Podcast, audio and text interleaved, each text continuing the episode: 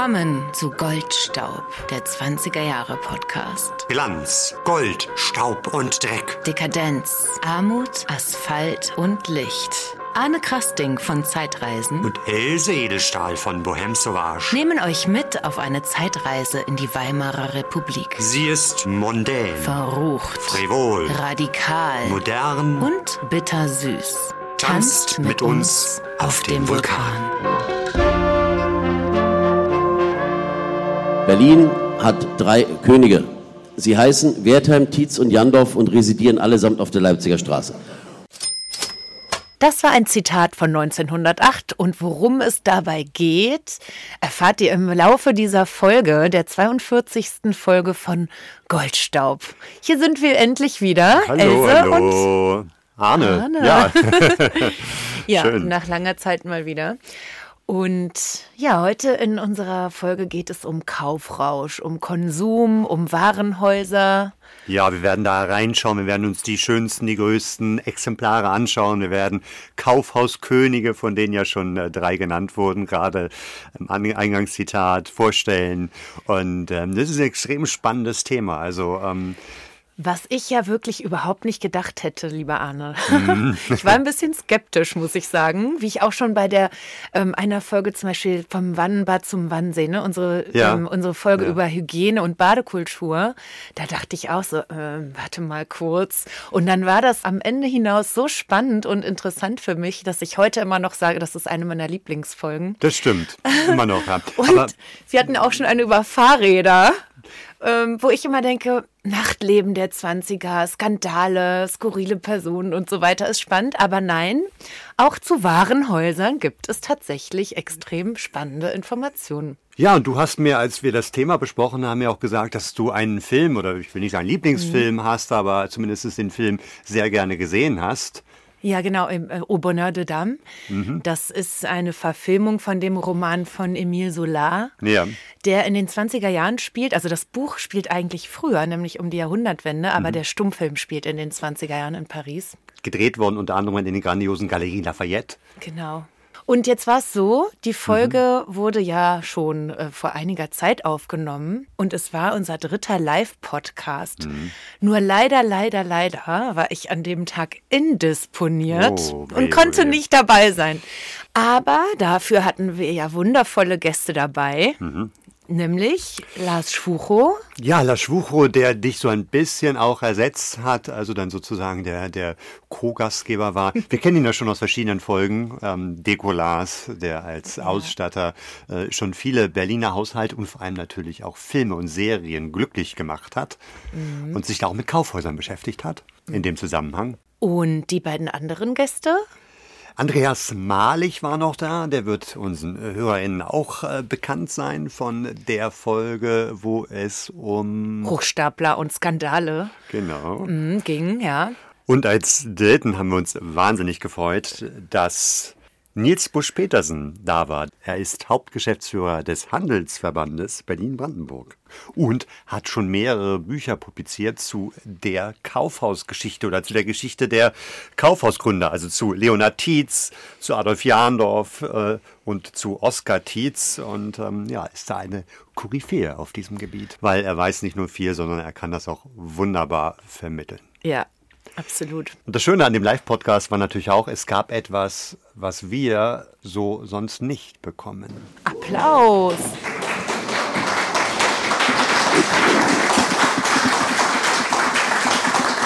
Und was wir normalerweise auch nicht haben, sind äh, Projektionen, die unsere Gäste in den Live-Podcasts natürlich dann äh, direkt sehen können.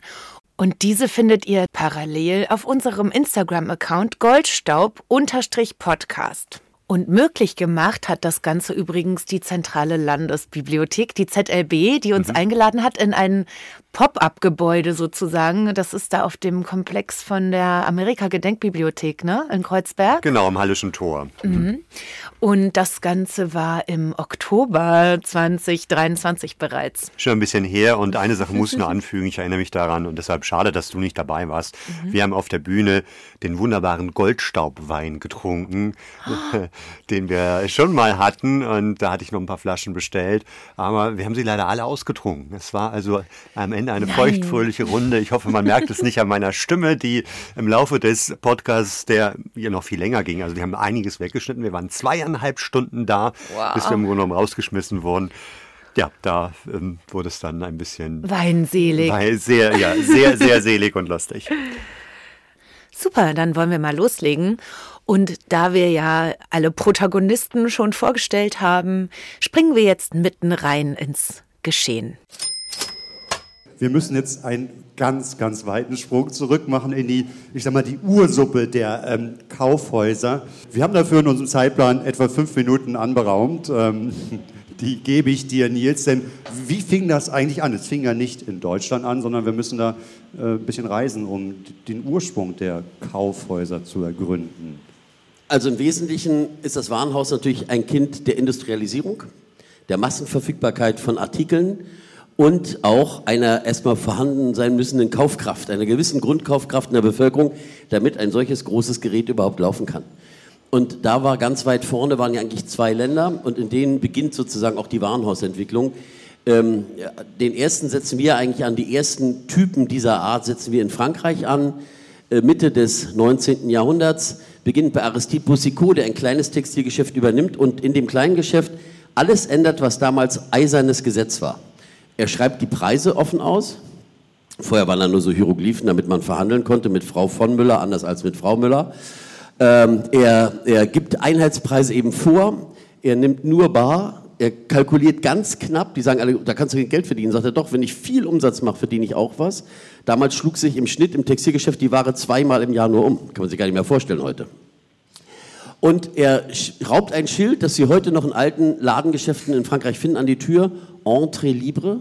Jeder kann rein und raus, wie er will, angucken, anfassen, wieder rausgehen. Bis dahin galt das Gewohnheitsrecht, wenn ich einen Laden betrete, muss ich auch kaufen. Das ist Kaufzwang. Egal und, was, man muss was kaufen. Ja, ja, das war, also, es, es war einfach, das, das erwartete auch die Gesellschaft, das war wie gesagt Gewohnheitsrecht. Und er nimmt alles, was den Leuten nicht gefällt, zurück. Ob es passt oder nicht passt, ist unerheblich. Kulanz, höchste Kulanz. So, das sind die wesentlichen Elemente. Und mit den Elementen revolutioniert er alles und wächst so schnell, dass das Bon Marché auch heute ja noch die Mutter aller Warenhäuser in Paris reüssiert. Das und übrigens, wenn ich das kurz einwerfen ja. darf, es gibt ja ein wunderbares Buch von Emile Solar. Ja. Und das würde ich im Namen von Else, die leider heute nicht da ist, mal sagen, auch einen Film, oder mehrere ja. Verfilmungen, mehrere Serien Au Bonheur des Dames äh, von 1930. Also das, das ja. war wirklich äh, so durchschlagend, dass es, dass es viele Und es wird geleitet hat. vom langjährigen Leiter des KDW heute, nicht? Patrice Wagner leitet das genau. Bon Vielleicht noch mal einen Hinweis auch in die Runde, das kann man sich heute gar nicht mehr vorstellen. Ähm, Menschen gingen in Geschäfte und verhandelten wie auf dem türkischen Basar. Also nicht, sie gehen in ein Geschäft und kaufen ein Hemd, dann wird gesagt, Hemd soll kosten 1000 Euro. Und sie sagen, okay, ich zahle einen Euro dafür. Und diese Verhandlungen, die dauerten auch lange. Und was Nils gerade auch sagte, sie gingen nicht ohne irgendetwas raus, weil sie mussten kaufen. Und die Geschäfte stellen sich bitte so groß vor, wie die Bühne, die Sie gerade hier ähm, vor Ihnen sehen. Das waren normale Geschäfte in den Jahren 1850, 60 bis 1880, 90, bis eben die ersten Warenhäuser gekommen sind. Und das kann man sich heute überhaupt nicht mehr vorstellen, aber so hat man damals eingekauft. Ja, also die Franzosen fangen an und die Franzosen fangen an mit einem ganz starken Bezug zum Bazar, zur Vielfarbigkeit, Vielfältigkeit, aber starken Textillastigkeit. Merkt man heute auch noch bei Lafayette und so. Also äh, die heißen dann auch Grand Magasin, Grand Bazar. Sehr viel Licht. Äh, Jean Eiffel, der auch den Eiffelturm gebaut hat, hat auch Gustave Eiffel, der hat eben auch dort einige Entwürfe mitgemacht. Ich habe zwei Bilder hier kurz ja, nochmal. Sehr schön. Äh, ja, große, große Lichthöfe, ja. ähm, große Kuppeln ähm, und diese, diese Modelastigkeit, das bunte, vielfältige macht die Franzosen aus. Dann kommen etwas später die Briten dazu und die Briten setzen ein neues Element drauf. Bei den Briten geht es darum, eine Höchstzahl an Sortimenten unter einem Dach zu haben. Quasi alles, was eine Familie braucht, in einem Laden. Äh, in vielen kleinen Departments, daher der englische Begriff des Department Stores. Und warum? Weil die ersten Warenhäuser in England entstehen etwas später, 1860, 1870. Sie entstehen zunächst meistens als Warenhäuser für bestimmte Berufsgruppen, für Beamte, für Offiziere, weil das Empire, das es damals gab, ja seine, seine ganze Eliten rausschickte nach Indien oder so, fünf Jahre äh, Kalkutta. Dann, dann ließ man nicht sein Haus in London verkaufen, sondern man nahm dort einen zweiten Wohnsitz und der musste komplett ausgestattet werden mit Hinz und Kunst. Und dann wurde alles auf einmal gekauft und rübergeschafft und fertig war die glaube, das macht diese große Vielfalt aus, die Vielzahl an Sortimenten typisch für die Briten, ähm, die dann wirklich sich darauf spezialisierten, alles liefern zu können. Und von Whiteley ist eben bekannt, dass ein Snob, also die Warenhausleute wurden ja immer so ein bisschen von den Adligen eher schräg angesehen, bei irgendeiner Party ein Snob sagte, Sie sagen, Sie können alles besorgen.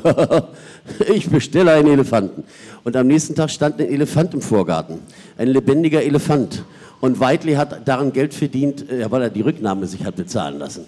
Äh, aber also das war wirklich schon eine tolle Geschichte. Und dann etwas später die Amerikaner, die, die, die eine sehr resiliente Händlerschaft haben, weil die ersten Warenhäuser, die kennen wir alle so aus, äh, spiel mir das Lied vom Tod, diese Buden, in denen man äh, Felle abliefert und Munition und Fett kauft und Trockenfleisch und noch ein warmes Bad nimmt und dann weiterreitet die teilweise den, Farmern die Ernte auf dem Halm abkauften und daran pleite gingen. Es sind mehrere amerikanische Präsidenten, erfolgreiche Präsidenten gewesen, die vorher als Einzelhändler gescheitert sind. Da sieht man mal, wie die Anforderungen schon damals waren an den Berufspolitiker. Und, ähm, äh, und diese, diese Händlerschaft kommt in die sehr schnell wachsenden Städte, in den Städten knallen die Grundstückspreise nach oben und man sagt sich, ich kann nicht mehr wie früher alles so auf ein, zwei Ebenen machen. Es ist so teuer, ich gehe hoch und runter bis zu Marshall Field Company in Chicago mit, ich glaube, elf Etagen über und vier Etagen unter der Erde. Also Warenhäuser, wie sie heute auch nicht mehr gäbe. Wie es sie und, heute noch in Tokio und, gibt. Ja, in, in Fernost ja. Und, und, und diese Riesenteile mit modernster Architektur. Man hat schon Stahlbeton, man hat moderne Infrastruktur. Und jetzt kommt das Glück der Deutschen. Das Glück der Deutschen in dem Fall ist die späte Einigung die späte umfassende Industrialisierung und durch die späte Einigung dann ja erst Wegfall der Zollgrenzen und diese Parameter wachsen jetzt erst heran. Und was können Sie machen? Sie können zurückgreifen auf die Erfahrung der drei Vorläufer. Und eigentlich so übereinstimmende Einschätzung der Wissenschaft Anfang des 19. Jahrhunderts, das deutsche Warenhaus gilt weltweit als das resilienteste und stärkste, weil es eben die, die Vielfalt der Briten, die, die ja, Großzügigkeit und, und ähm, Weitläufigkeit und Sortiment der Franzosen und die Architektur der Amerikaner auf sich vereint. Das ist das Deutsche Warenhaus und das beginnt, man kann immer diskutieren, es gab ja auch schon Kaufhäuser früher, gerade in Berlin auch ein ganz berühmtes, 1815 schon, aber als Warenhaus mit vielen Sortimenten unter einem Dach beginnt es äh, mit der Eröffnung fast zeitgleich von Wertheim Nummer 1, hier Rosenthaler Straße, mit dem Haus äh, Imperial in München von Oskar Tietz. Die beiden haben etwa gleich Anfang der 1890er aufgemacht und dann geht es rasant los. Vielleicht noch mal ein Hinweis dazu, das ist für mich ganz interessant. Ähm, Schinkel kennt man ja in Berlin, glaube ich, ganz gut. Das war der erste, der ein Warenhaus in Berlin plante und zwar da, wo heute unter den Linden eine Bibliothek, die Universitätsbibliothek ist. Also wenn Schinkel sich durchgesetzt hätte, dann ähm, hätten wir dort heute wahrscheinlich noch ein großes Warenhaus, Arne. Und schickes. Sehr schön. Äh, Kaufhaus, Warenhaus sind ja jetzt zwei Begriffe, die jetzt hier durch den Raum äh, geworfen wurden.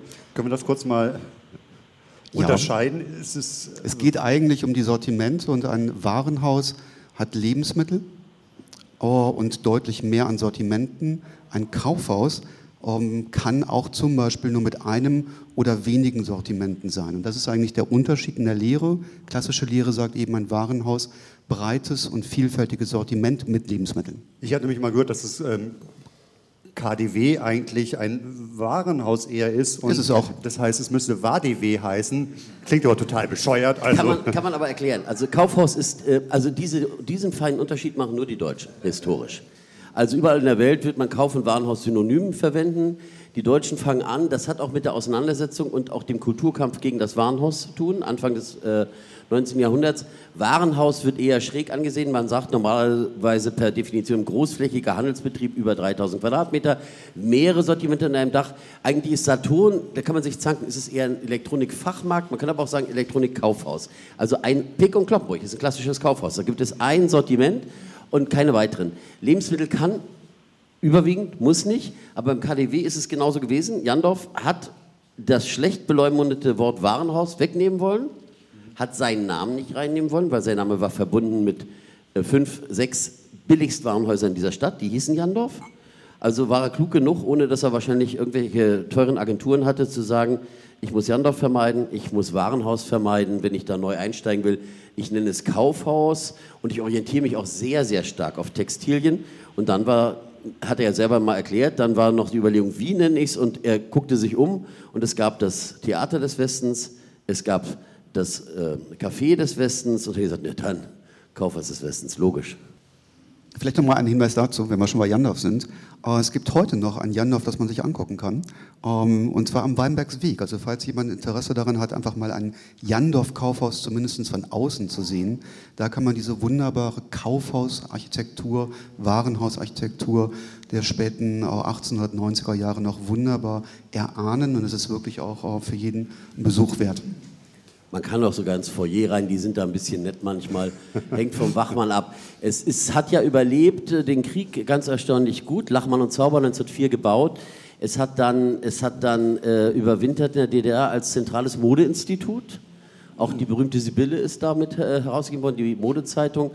Und es ist dann leider nicht restituiert worden, weil es mit der Treuhandliegenschaften so eine, ich bin ja mit der Familie inzwischen sehr eng verbunden, der alten Tietz-Familie. Es gab da, ich habe gesagt, warum habt ihr das Haus nicht auf die Liste genommen?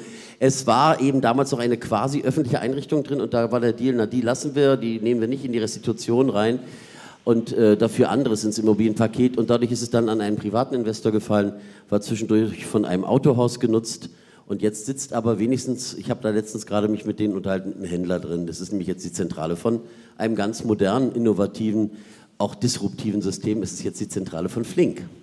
Ah. Aber vor einigen Jahren, als der Umbau da noch stattfand, gab es einige Pop-up äh, da. Und da haben wir auch gleich gesagt, da müssen wir unbedingt hin. Und dann gab es so eine Gastromesse irgendwie war da drin.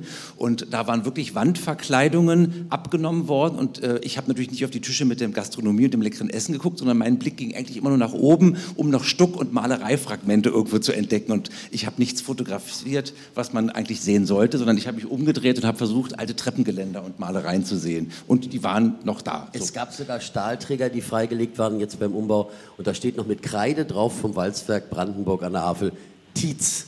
Weil es ist ja dann von Tietz übernommen worden und gewaltig modernisiert worden. Modernisiert worden in den 20er Jahren. Ja, Deshalb bin ich als äh, genau. natürlich Fan der 20 Jahre Architektur auch noch begeistert, weil diese Geländer und sowas sind ja wirklich äh, höchst modern. Ja.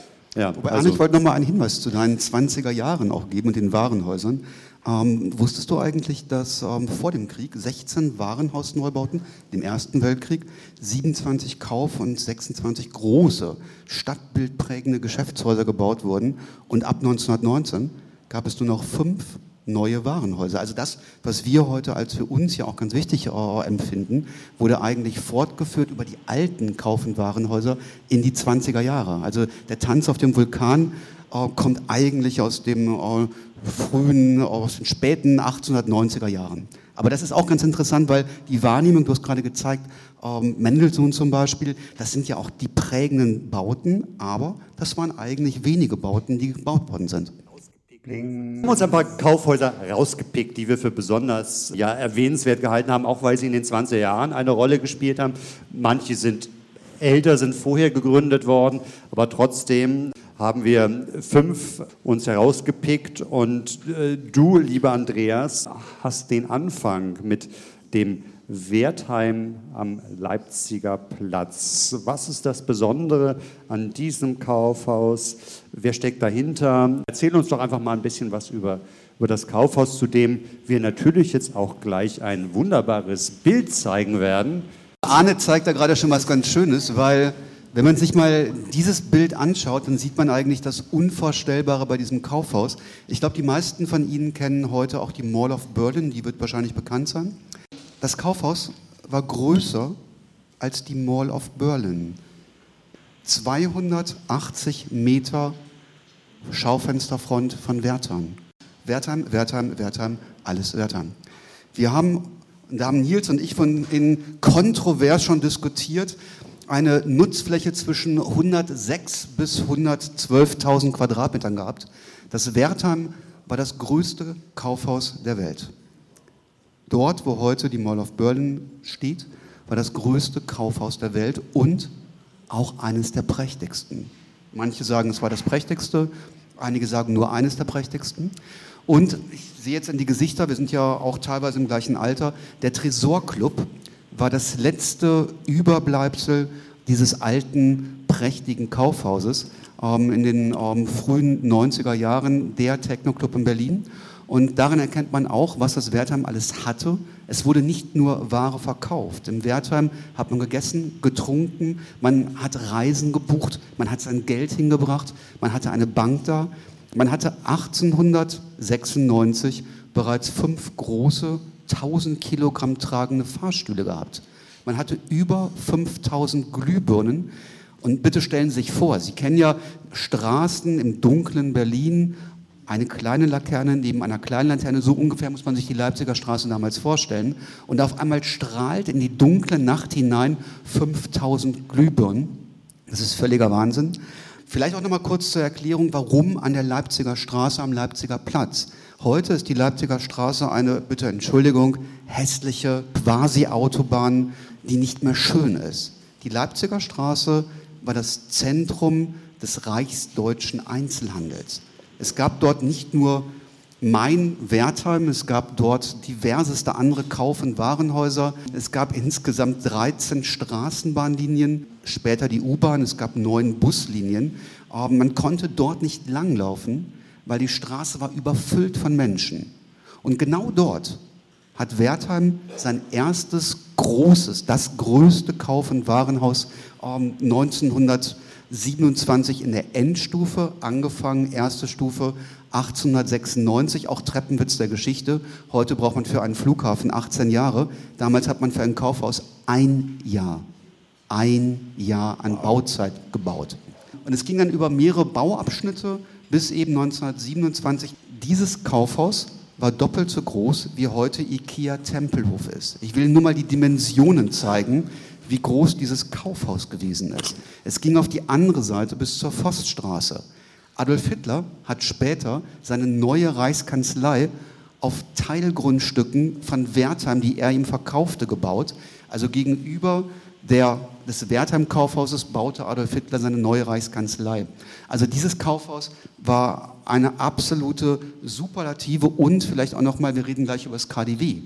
Das KDW war ein Drittel so groß wie das Wertheim. Das heutige KDW ist kleiner als dieses Wertheim.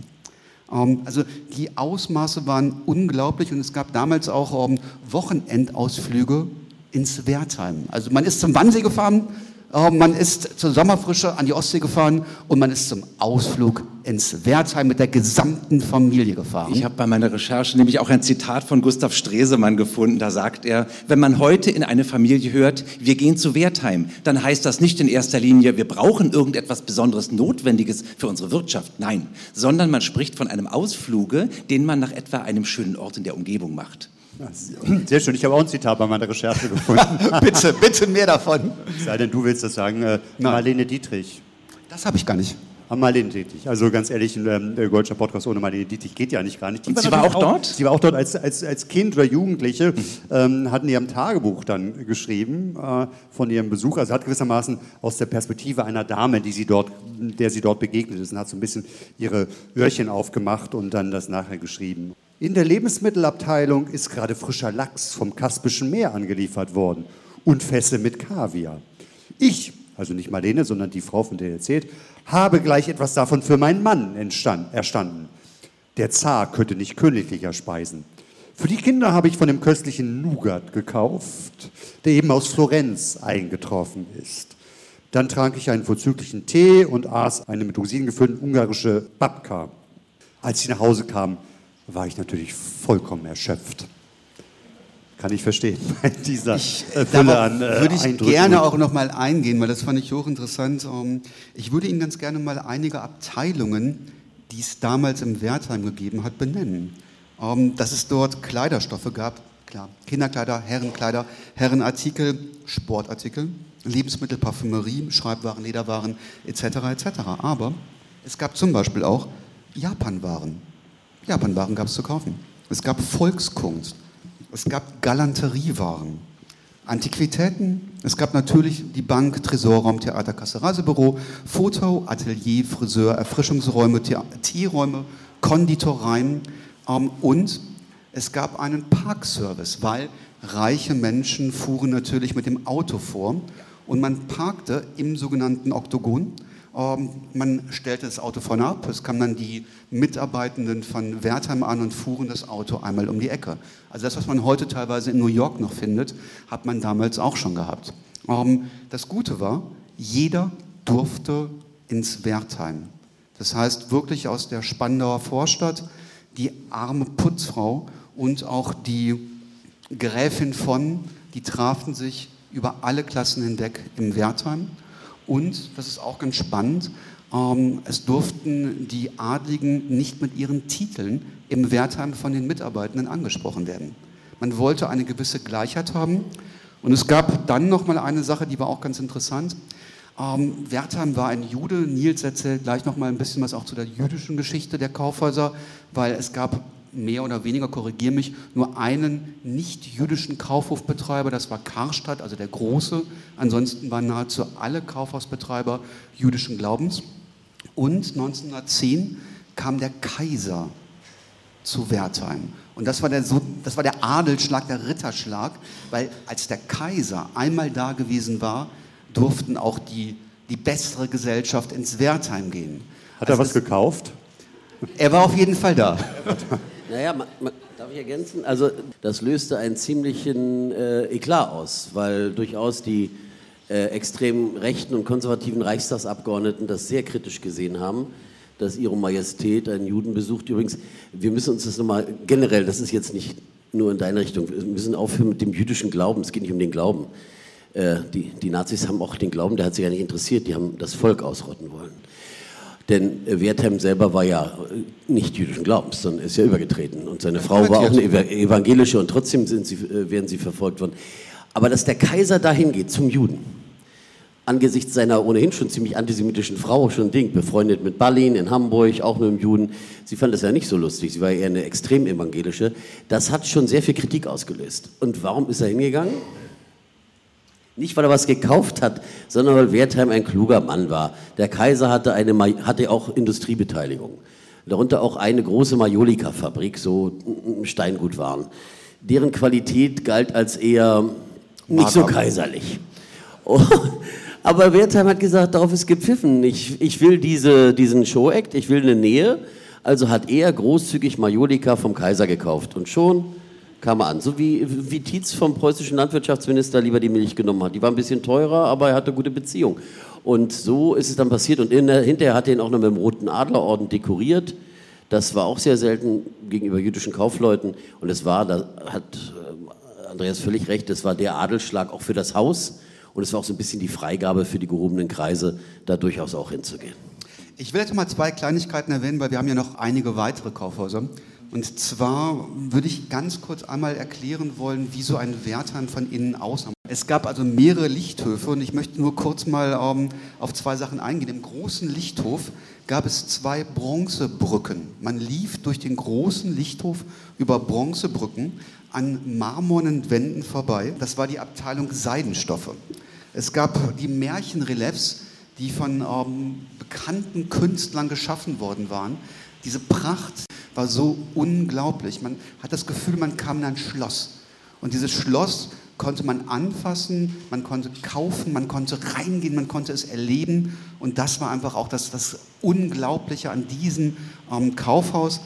Und noch eine klitzekleinigkeit, und zwar gab es auch ähm, eine hauseigene Feuerwache mit insgesamt 160 Feuermeldern. Also auch darauf wurde viel Wert gelegt. Nicht nur das Kaufen, sondern eben auch das gesicherte Kaufen war ganz wichtig. Und ich will Sie nicht zu viel langweilen, ähm, aber 1933 kam dann eben irgendwann die, die Nazis, äh, die Arisierungen begannen und ähm, 35 wurde, obwohl Wertheim, das hat Nils gerade schon gesagt, an seine ähm, deutsche Frau, evangelische Frau, das gesamte Vermögen übertragen hatte, wurde die Firma trotzdem als rein jüdisch erklärt.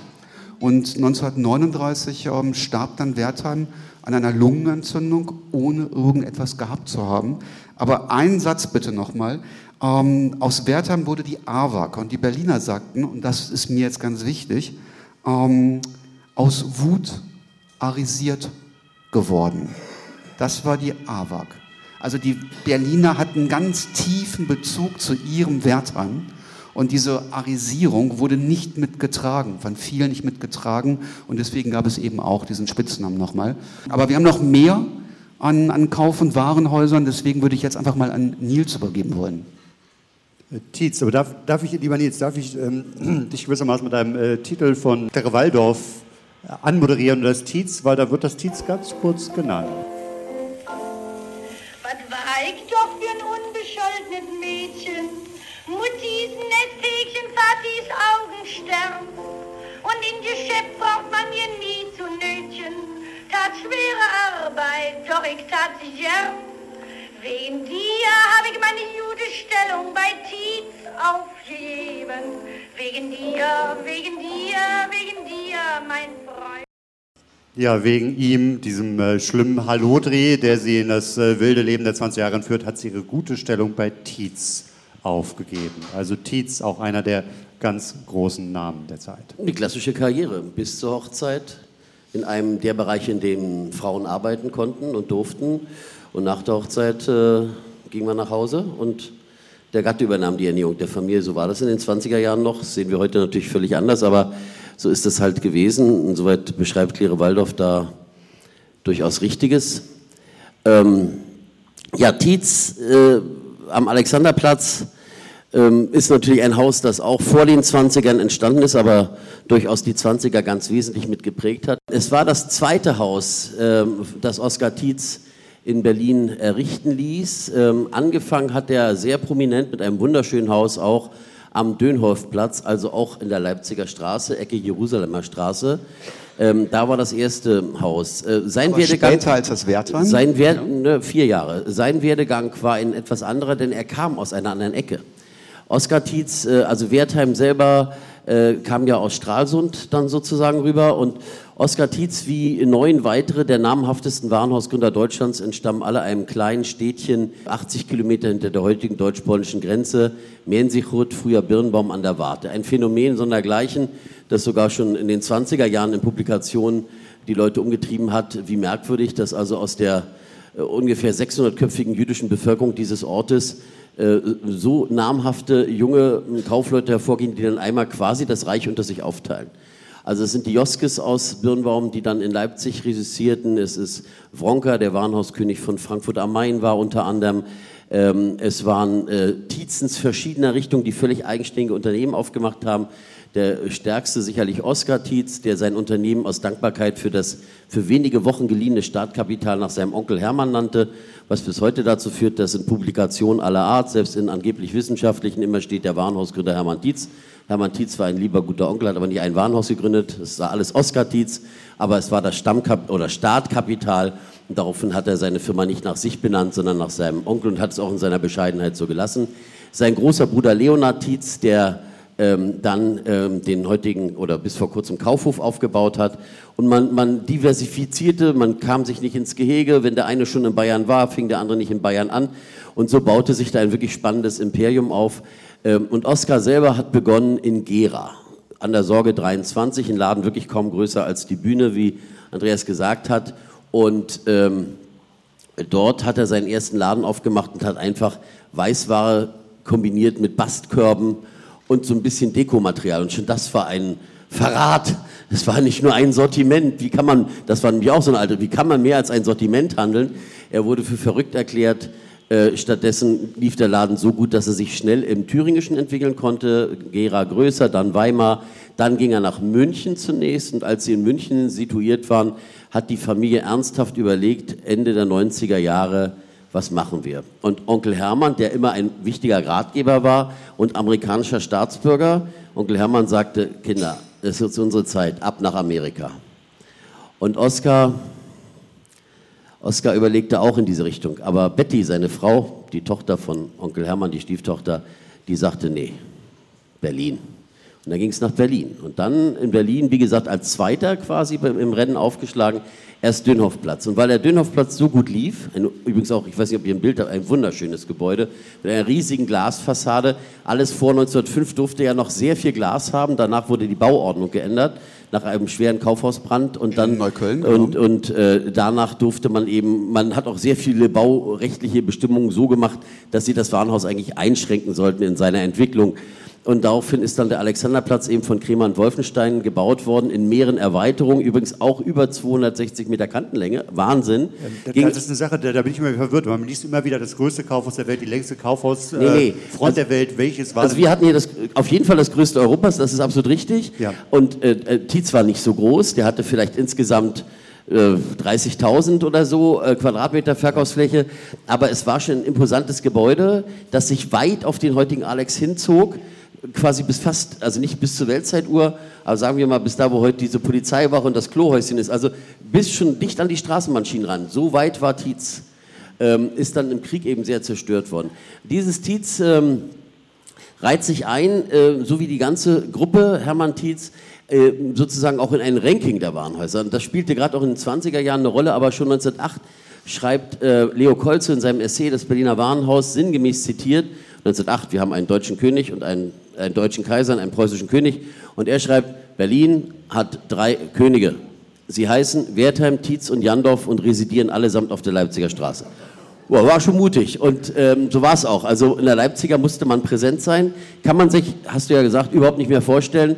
Man darf aber nicht vergessen, die Leipziger war so ein bisschen auch ein Kunstprodukt ähm, der späteren Entwicklung, weil Berlin hat ja ein Phänomen. Wir sind erst 1920 in die heutigen Stadtgrenzen gekommen. Da sind x Städte und Dörfer und Kleingemeinden vereinigt worden. Unter den vereinigten neun oder sieben Städten waren fünf der größten deutschen 15 Städte. Die hatten alle ihr fertiges Zentrum. Da war Kaufhaus, Warenhaus, große Läden, Einkaufsstraße. Und es gab eigentlich nicht die zentrale Übergeordnete. Und diese Rolle übernahmen dann die Leipziger als Primus inter pares. Es hieß ja auch die Straße der Damen. Die Friedrichstraße hieß Straße der Herren. Varietés, äh, Kneipen, Cafés und ein bisschen Zigarrenhandel, Handschuhe und sowas. Und Prostitution nicht zu vergessen, bitte. Danke. Ja, das ist jetzt hier so. Und äh, die Leipziger, das war die wichtige Straße, ähm, wo die großen Kauf- und Warenhäuser waren. Und wie gesagt, dann den Alex zu nehmen, war Ausdruck einer sehr visionären Ader, die der äh, Oskar Tietz hatte. Er hat diese Entwicklung richtig analysiert. Was passiert, wenn da die Ringbahn kommt, die U-Bahn gebaut werden? Wir haben heute dort am Tag 300 bis 350.000 Menschen, die an diesem Platz umsteigen und sich bewegen. Und das ist natürlich völlig klar, wenn ich an so einen Verkehrsknotenpunkt gehe, dann kann ich von dieser Frequenz profitieren, ähnlich wie der später noch zu erwähnte Jandorf am Wittenbergplatz. Und auf der Basis hat er sich entschieden, nach seinem Slogan, nämlich eine Lage nicht als vorgegeben zu betrachten, sondern er hat gesagt, Lage, die mache ich. Ich als Händler bin in der Lage, eine Lage zu machen. Ich muss mich nicht einer gegebenen fügen. Denn alle Fachleute hatten ihm gesagt, an diesem alten Viehmarkt, das war eigentlich ein Rindermarkt, äh, was wollen Sie da für ein Warenhaus bauen? Aber er hat es begriffen, er hat es eingerichtet, auch hochmodern, mit allen Sortimenten und mit einer ganz spannenden Geschichte zu Beginn der 20er Jahre vor allen Dingen weil dieses Haus ist zwar in Mitleidenschaft gezogen worden im Rahmen der Kämpfe der Novemberrevolution, ist auch mehrfach besetzt worden, aber äh, im Gegensatz zu anderen nie richtig geplündert worden, weil, weil der Georg Tietz, der Erstgeborene, der große Sohn und der Vater, der hat das mal beschrieben, der Georg, der hatte in der einen Jackentasche hatte er den, den Passierschein unterschrieben von Wilhelm Pieck und in der anderen den von den Freikorps. Und entscheidend war, am Checkpoint nicht den falschen Schein zu ziehen.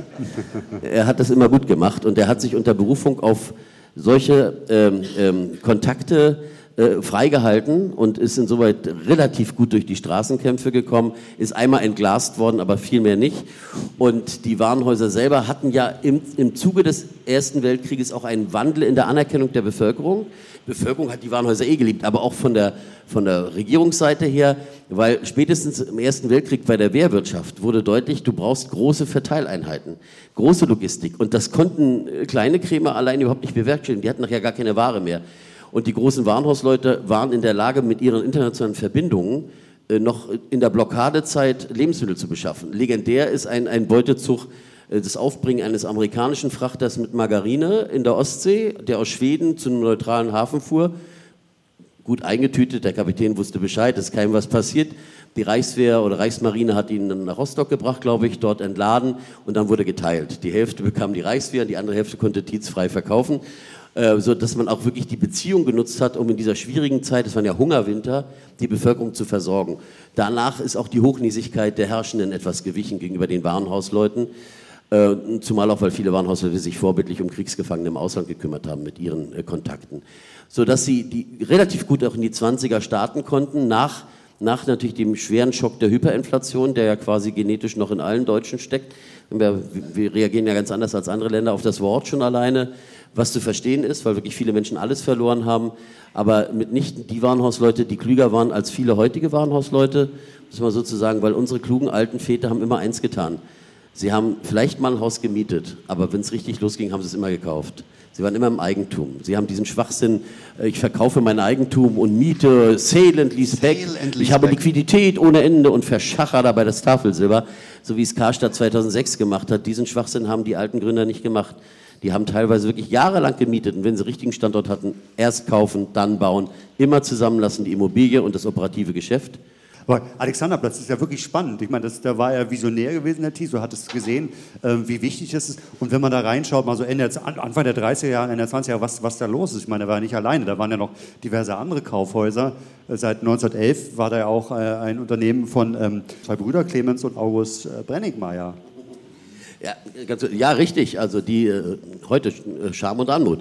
Ähm, C und da. Also, C und A, genau. Äh, ja, die waren 1911, auch, die hatten da ihr Ja, ja, ja, die, also die waren auch in Berlin durchaus aktiv. Ja, er hat diesen Standort zudem gemacht und dann wurde es ganz schnell ein großer Handelshub in, dieser, in, in Berlin. Und ähm, durch eine kluge Sortimentspolitik und eine kluge Verortung in der Mitte. Also Wertheim war zweifelsohne das gehobene Segment. Das ist interessant. Wer, wer spricht welche Zielgruppe ja, also, an? Wertheim, also Wertheim schreibt Kolze schon Oberklasse, gehobene Mittelstand. Tietz, der behagliche Mittelstand ähm, bis zu, sagen wir mal, gehobene Arbeiterschichten auch. Äh, Jandorf, Kistenbretterregale, das war ein Jandorf-Haus. Einfachste Ware, einfachste Ausstattung, wirklich für jedermann. Deshalb immer die Jandorf-Häuser am Rand zu Proletarier-Wohngebieten. Andreasstraße, Cottbusser Tor, äh, Belle-Alliance-Platz ähm, und äh, das, was heute noch steht, Veteranen, also am Rande der Prenzlauer Berg.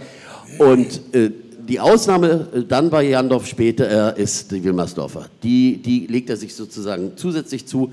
Ähm, das ist nicht so ein Außenbereich, äh, aber da hat er einfach die Chancen des Standorts erkannt. Vielleicht noch mal ganz kurz zurück zum Alexanderplatz auch, weil Alexanderplatz kennt man ja heute als sehr unwirtlichen, zugigen, großen, wenig attraktiven Ort.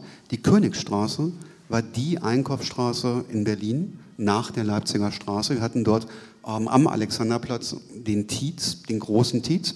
Wir hatten ein Wärter. Wir hatten am Ende der Königsstraße neben dem Roten Rathaus das Kaufhaus Israel. Ich weiß gar nicht, ob jemand noch das Kaufhaus Israel kennt.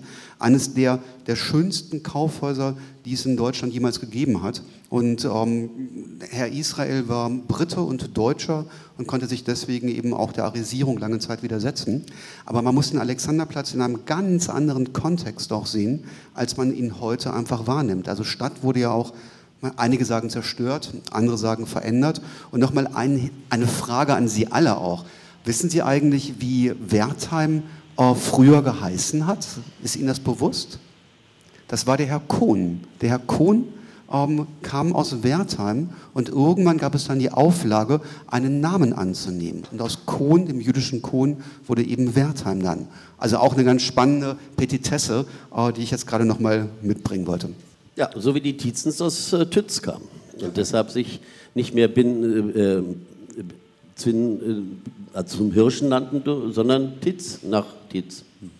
Wollen wir jetzt mal zum WADW, beziehungsweise KDW natürlich, ja. äh, wandern. Und ich würde gerne auch hier mit etwas anfangen. Und zwar taucht bei uns im Podcast ja immer wieder Erich Kästner auf. Und wir hatten auch mal eine Extrasendung zu Fabian, dem Buch und der Verfilmung. Und bei Fabian, beziehungsweise der Gang vor die Hunde, ist Fabian kurz vorher entlassen worden, gekündigt worden als Propagandist, hat seinen Job verloren. Dann kommt seine Mutter zu Besuch und er will ihr das natürlich nicht beichten, dass er jetzt ohne Lohn und Brot ist und verlässt dann morgens früh das Haus, sagt, er geht zur Arbeit, aber stattdessen ja, stromert er durch die Straßen und ist dann irgendwo im Westen zwischen Schöneberg und Charlottenburg und erlebt dann Folgendes. Weil es zu regnen anfing, äh, ging er im Kaufhaus des Westens spazieren. Kaufhäuser sind, obwohl das gar nicht in ihrer Absicht liegt, außerordentlich geeignet, Leuten, die kein Geld und keinen Schirm haben, Unterhaltung zu bieten. Er hörte einer Verkäuferin zu, die sehr gewandt Klavier spielte. Aus der Lebensmittelabteilung vertrieb ihn der Fischgeruch, den er seit seiner Kindheit vielleicht aufgrund einer embryonalen Erinnerung nicht ausstehen konnte. In der Möbeletage wollte ihm ein junger Mann unbedingt einen großen Kleiderschrank verkaufen. Das Stück sei preiswert, die Gelegenheit unwiederbringlich. Fabian entzog sich der unerhörten Zumutung und wanderte in die Buchabteilung. Er geriet an einem, äh, der antiquaristische über ein Auswahlband von Schopenhauer blätterte und las sich fest. Er liest und liest und liest und philosophiert und philosophiert. Dann wird unterbrochen. Was darf ich Ihnen verkaufen? fragte ein ältliches Fräulein. Haben Sie Baumwolle Socken? fragte Fabian. Das ältliche Fräulein betrachtete ihn entrüstet und sagte, im Erdgeschoss. Was er da erlebte, werde ich äh, gleich erzählen. Aber jetzt Lieber Nils, ins KDW, gegründet 1907. Ja, übrigens, gerade an diesem Ort fällt mir ein, auf eins noch hinzuweisen. Ich habe in meiner Sammlung unter anderem auch die Kataloge der Leihbüchereien, wenn wir hier in der ZLB sind, des KDW und auch ähm, äh, des Tietz in Hamburg. Äh, eine Besonderheit war auch, dass diese an sich ja auf Gewinnerzielung ausgerichteten Handelsorte oft auch Zusatzfunktionen in der Gesellschaft übernommen haben, wie zum Beispiel eben preiswert Bücher auszuleihen. Die hatten eigene Bibliotheken äh, mit sehr interessanten äh, Bestückungen, kann man gut den Zeitgeist nachvollziehen. Also bei Gelegenheit kann sich das jemand mal angucken. Ich gebe es auch nicht raus wie ihr hier eure Bücher, aber äh, das ist ganz spannend. Die hatten also auch wirklich Nebenerfrischungsräume und Restaurants und anderen Funktionsmischungen, alles, was wir heute, wenn wir ein Center wieder in Ordnung bringen wollen, vorschlagen. Ne? Und im Übrigen heute sind es überwiegend die Shoppingcenter, aber auch die Warenhäuser immer noch, die auch manchem äh, die Möglichkeit geben, zum Beispiel seine Schulschwänzerei zu kaschieren, indem man sich da stundenlang aufhält da wo Spielautomaten freistehen, versuchen wir das jetzt auch einzudämmen, weil da waren ja ganze Klassen nachher am Daddeln, statt in die Unterrichte zu gehen. Also das, was der Fabian da erlebt in seiner Arbeitslosigkeit, das können andere auch heute noch nutzen, weil es eben frei zugängliche Räume sind. Ja, gehen Sie mal vormittags ins Alexa, ne? So, ich wollte es ja nicht namentlich benennen. Ja, und jetzt zum KDW selber, also das, das ist schon mal ganz spannend. Adolf Jandorf, muss man sich vorstellen, ein kleiner, drahtiger, wendiger Junge aus allerärmsten Verhältnissen. Hengstfeld im heutigen baden-württembergischen Nähegrenze, so Nähe Bad Mergentheim. Kleine, arme Familie, Vater, ein bisschen Viehhandel, ein bisschen, ein bisschen Schächten für die paar Juden dort in der Gegend. Und ähm, ja, das ist auch so, das habe ich in meinem Eingang hier auch zu diesem Buch gesagt. Es gibt von all den Leuten, um die ich mich da kümmere, im Regelfall überhaupt keine Kinderfotos. Weil das waren keine Familien, in denen man das Kind auf dem Eisbärenfell vom Kamin präsentiert. Es waren Arme, also sind alles immer nur Miniaturen, für mehr reicht die Zeit nicht, ist aber schwer zu machen, wenn man so viel weglassen muss. Ähm, äh, es waren einfachste arme Verhältnisse, aus denen er sich hochbewegt hat. Jandorf wird beschrieben, äh, hat, als er Lehrling war in Bad Mergentheim in einem Textilgeschäft, noch nicht mal richtig über den Tresen gucken können. So klein war der. Ja? Und dann aber äh, hat er schon seine Dynamik bewiesen mit der teilweise legendär überhöhten, aber ganz interessanten Tour dass er kaum volljährig äh, sich auf eigene Faust, äh, in Abstimmung mit den Eltern, kurz nach Amerika getraut hat. Sein großer Bruder war nach Amerika ausgewandert und von da an war der Kontakt abgerissen. Keiner wusste was, Familie war in großer Sorge. Was ist wohl aus dem großen Bruder geworden? Lebt er noch? Ist ihm was passiert? Und dann ist Jandorf einfach rübergefahren. Hinterher hat man gesagt, Studienreise. Nee, dafür war kein Geld da. Der ist rübergefahren und hat dringend seinen Bruder gesucht. Und so verrückt es klingt, in der Millionenstadt New York hat er seinen Bruder getroffen, der Straßenbahnschaffner geworden war. Und nachdem nun sicher war, dass es dem Bruder wieder gut geht, ist er nach Hause gefahren. Sicher hat ihn aber diese Stadt und haben ihn auch diese Handelshäuser als junger Handelsmann, Handelsgehilfe, wie das damals hieß, oder auch Kommis, schon beschäftigt. Und dann kommt er und wird bei Emden Söhne angestellt, einem einem großen Zulieferer von Warenhäusern, der auch selber welche betrieb, MJ Emden Söhne. Gibt es auch interessante Biografien zu lesen über einige Abkömmlinge. Und da, da ist er zum Schluss, glaube ich, irgendwo in Bremen oder Bremerhaven, legen Sie mich nicht fest, ist er Verkäufer. Aber hat es, alle loben ihn, weil er so ein Tausendsasser ist. Und dann wird er eines Tages, das ist so wirklich so in seiner Erinnerung beschrieben, das hat er auch nicht viel notieren lassen von seinem Sohn, dann wird er zum Chef, den er noch nie gesehen hat, nach Hamburg gerufen und denkt sich, oi, was wird denn das jetzt? Und äh, kommt an und auf dem Weg zum Chef sagt der Personalchef zu ihm, also irgendwas ist mit Berlin. Mehr nicht. Und dann kommt er da rein und der Chef stellt sich den Kleinen da vor sich auf und sagt, Jandorf, wie gut kennen Sie Berlin? Und Jandorf sagt, Berlin? Wie meine Westentasche. Er war vorher nicht einen Tag dort, nicht eine Stunde. Und, und dann sagt er, ist okay, Sie haben hier 500 Goldmark, ich will eine Niederlassung in Berlin. Und schickt diesen jungen Mann ins Blaue und der fährt nach Berlin und da zeigt sich eben auch schon sein Gespür. Er wittert die Lage Leipziger in der Entwicklung und geht an den Spittelmarkt, mietet dort an, lässt umbauen, äh, Tag und Nacht äh, und macht 1892 den Laden auf. Ne? Und über den Laden schraubt er ein Schild. A. Jandorf und Company. Als Angestellter. Stellen Sie sich vor, Sie sind bei der Rewe, Filialleiter, heißen Blümelmann und dann machen Sie, sollen einen Rewe-Markt aufmachen, dann schreiben Sie über Blümelmann und Company. Na, da würde Ihnen aber wahrscheinlich Herr, Herr Spork was erzählen. So, das macht er. Der Laden fällt erst gar nicht auf, weil Berlin läuft ganz schlecht. Alles läuft schlecht in Deutschland, weil genau als er aufmacht, herrscht in Hamburg, wie Sie alle wissen, die Cholera. Äh, äh, und ein, eine Firma mit der Unterschrift, so hießen die eben, Hamburgisches Engros-Lager. Äh, die Leute wussten noch nicht viel über Viren und Bakterien, aber es war ihnen unheimlich. Sachen aus Hamburg? Na, also besser nicht. Jedenfalls gelingt ihm der Durchbruch mit dem legendären Kissen, diesem berühmten Kissen, das er in Heimarbeit herstellen lässt und das ich immer noch im Original suche für meine Sammlung obwohl er eine Viertelmillion oder mehr hat herstellen lassen, ein Kissen bestickt mit dem Spruch nur ein Viertelstündchen fürs Nickerchen. Das Ding ist der Brüller, das Ding verkauft sich ohne Ende, der Laden kommt in die schwarzen Zahlen. Nun meldet sich, wie das üblich ist, der Inhaber zur Inspektion. Der Inhaber erscheint und vermutlich hat er schwere Schnappatmung bekommen, als er vor dem Laden steht und sagt, hier, wo ist er? Jandorf Company, mir gehört die Bude, er ist mein Angestellter. Und Jandorf sagt einfach, okay, also wenn Ihnen das nicht gefällt, dann trennen wir uns. Ich bin jetzt hier der Platzhirsch. Emden blieb dann Beteiligter an mehreren Jandorfschen Investitionen, bis er dann rausgekauft wurde und ließ ihn gewähren. Und Jandorf hat diese, dieses, dieses burschikose, mit allen Konventionen brechende, extrem selbstbewusste dann auch so umgesetzt bei seiner gesamten Expansion und hat aber eben, ich sagte schon, das kann ich mir sparen, im billigsten Segment gefischt. Und auch seine Reklamemarken und so, alles immer Jandorf, Jandorf, Jandorf. Und darum war er so klug, als er sich für was Neues entschieden hat, es anders zu benennen. Und das Neue findet man am besten dokumentiert. Ich habe mal seine Polizeiakte im Landesarchiv äh, analysiert, sonst ist nämlich nicht viel über ihn zu lesen. Die mageren Erinnerungen seines Sohnes sind aus Ende der 70er Jahre. Das ist schon immer sehr riskant. In der Erinnerung ist das Meer immer blau. Äh, geschrieben, hochbetagt in Beverly Hills, kurz vor seinem Tod. Und sonst gibt es nichts Firmenbiografisches, gar nichts richtig. Und, und dann ist die Polizeiakte in Deutschland eine sehr zuverlässige Quelle. Weil da wirklich, das wird ja zeitgenau, das ist ja nicht rückwirkend, sondern Kriminalkommissar äh, von Malzahn, das ist sozusagen sein Eckermann, der ihn jahrelang begleiten wird, von einer sehr hochlesigen Position beginnt, dieser Emporkömmling, dieser, dieser möchtegern äh, Gesellschaftszugehörige, ähm, äh, schreibt und beschreibt das Leben von Jandorf sehr detailliert. Gibt auch Hinweise, wo seine Freundinnen gewohnt haben. Ähm, also nicht nur eine. Und, ähm, und er schreibt plötzlich 1905, es heißt, Jandorf plant ein großes Ding. Er hat ein Häuserviertel gekauft, ein ganzes fertig bebautes Häuserviertel in Schöneberg am Wittenbergplatz. Und jetzt ist ein Bauzaun drum und der lässt alles abreißen. Es waren nagelneue Wohn- und Geschäftshäuser, hat alles abreißen lassen. Und dort baute er zunächst mit Beteiligung, dann hat er die auch alle wieder rausgekauft. Dort baut er dann den neuen Entwurf. Dort nimmt er ähm, Johann Emil Schaut als einen der führenden Architekten der Zeit, übrigens ganz typisch für unsere Warenhausleute, dass sie sich ganz bewusst bemühen für ihren Außenauftritt. Manche haben das abgetan als Fassadenpolitik. Ich finde, das Wort ist gar nicht abqualifizieren.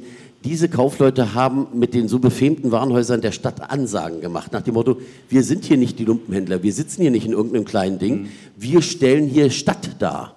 Und Schaut baut eben das erste KDW ähm, in schneller Zeit. Wenn Sie sich überlegen, auch dieser große Bau äh, 1905 begonnen, 1907 eröffnet. Das äh, wäre heute noch nicht mal die erste Baugenehmigung durch. Und ähm, Bauvoranfrage. Und äh, Bauvoranfrage. Und ähm, äh, stellt dort schon ein sehr modernes Warenhaus hin. Leider durchs Grundstück ein bisschen verwinkelter als äh, andere es hätten gekonnt.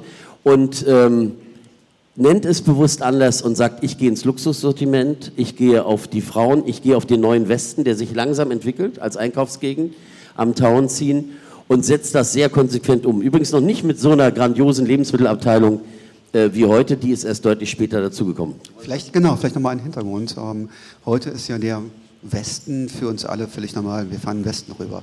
Es gab den Westen 1870 nicht. Es gab nichts. Es gab Felder, es gab Wiesen, es gab Wälder. Da stand nicht ein einziges Haus. Und dann, 40 Jahre später, steht eines der größten Kaufhäuser Europas am Wittenbergplatz. Das muss man sich einfach auch mal vorstellen, wenn man heute sich ähm, den Westen vor Augen führt. Na klar, ist alles zugebaut. Damals gab es das nicht und was Nils gerade sagte, ähm, man baut neue Häuser hin und dann kommt Jandorf und ähm, reißt diese neuen Häuser ein Jahr später wieder ab, um dieses riesengroße Kaufhaus dahin zu bauen. Einfach mal die Bilder vor Augen zu haben, das ist, glaube ich, auch ganz interessant, um es einordnen zu können. Entschuldige. Ja, und, äh, und er hat eben auch die Lagegunst erkannt. Äh, die Lagegunst am Wittenbergplatz mit dem entstehenden Verkehrsknotenpunkt und eben der Anbindung in den werdenden Westen, in den sich langsam zubauenden Grunewald. Und hat von Anfang an extrem auf modernes Innenleben gesetzt, weil er eben relativ spät begonnen hat. Also es gab gleich eine Zentralkasse nach amerikanischem System. Es gab auch ähm, ähm, Transportsysteme für das Bargeld zunächst, äh, die teilweise aber auch hackten ähm, nach amerikanischem System. Und ähm, es gab äh, die, die Fachleute für Rechnungsführung, Statistik, haben sich Leute wie Jandorf äh, gar nicht erst hier gesucht, weil man wusste, hier gibt es keine, die sind alle aus Amerika ähm, abgeworben worden, weil man einfach äh, mit modernster Technologie und modernstem Rechnungswesen operieren wollte und musste. Und man muss sich Jandorf vorstellen als jemand, der wirklich klein und zäh, aber präzise und wie, also auch besessen gearbeitet hat und der seinen Laden wirklich so führte, wie Friedrich Engels es mal gesagt hat, bei der Anteil der, Mensch, äh, der Arbeit an der Menschwerdung des Affen. Es gibt nichts Militärisches als den, Militärischeres als den modernen Großbetrieb. Und da war Jandorf sozusagen wirklich der Feldherr, der seinen Morgen ganz früh, seinen Tag ganz früh morgens äh, hier, hier, hier am Belle Alliance Platz begann, in seinem ersten Warenhaus und dann nach einem ganz festen Fahrplan, immer stand ein Wagen mit laufendem Motor vor der Tür, war vielleicht auch schon ein E-Auto, weil viele hatten damals ja eher E-Autos sogar, war so, waren mehr E-Autos teilweise als Verbrenner. Jedenfalls der Wagen wartete und dann fuhr er nach einem ganz festen Plan alle Häuser ab. Und da standen die Leute schon und machten Rapport und da wurde wirklich berichtet ähm, und er hat sich um jedes Detail teilweise gekümmert, aber er hatte auch er hatte auch einen Blick für, für Leute und für ihr Verhalten. Es gibt ein sehr schönes Zitat, das damals große Aufregung gemacht hat. Er ging in eins der Häuser rein, äh, relativ unbemerkt, und sah, wie morgens die Chefs das Personal einwiesen und musterten. So eine Art Morgenappell. Und da stand einer vor der Mannschaft und hatte die Hände auf dem Rücken verschränkt. Und dann rief der Eigentümer von hinten, Sie, nehmen Sie die Hände vom Arsch, wenn Sie mit den Leuten reden.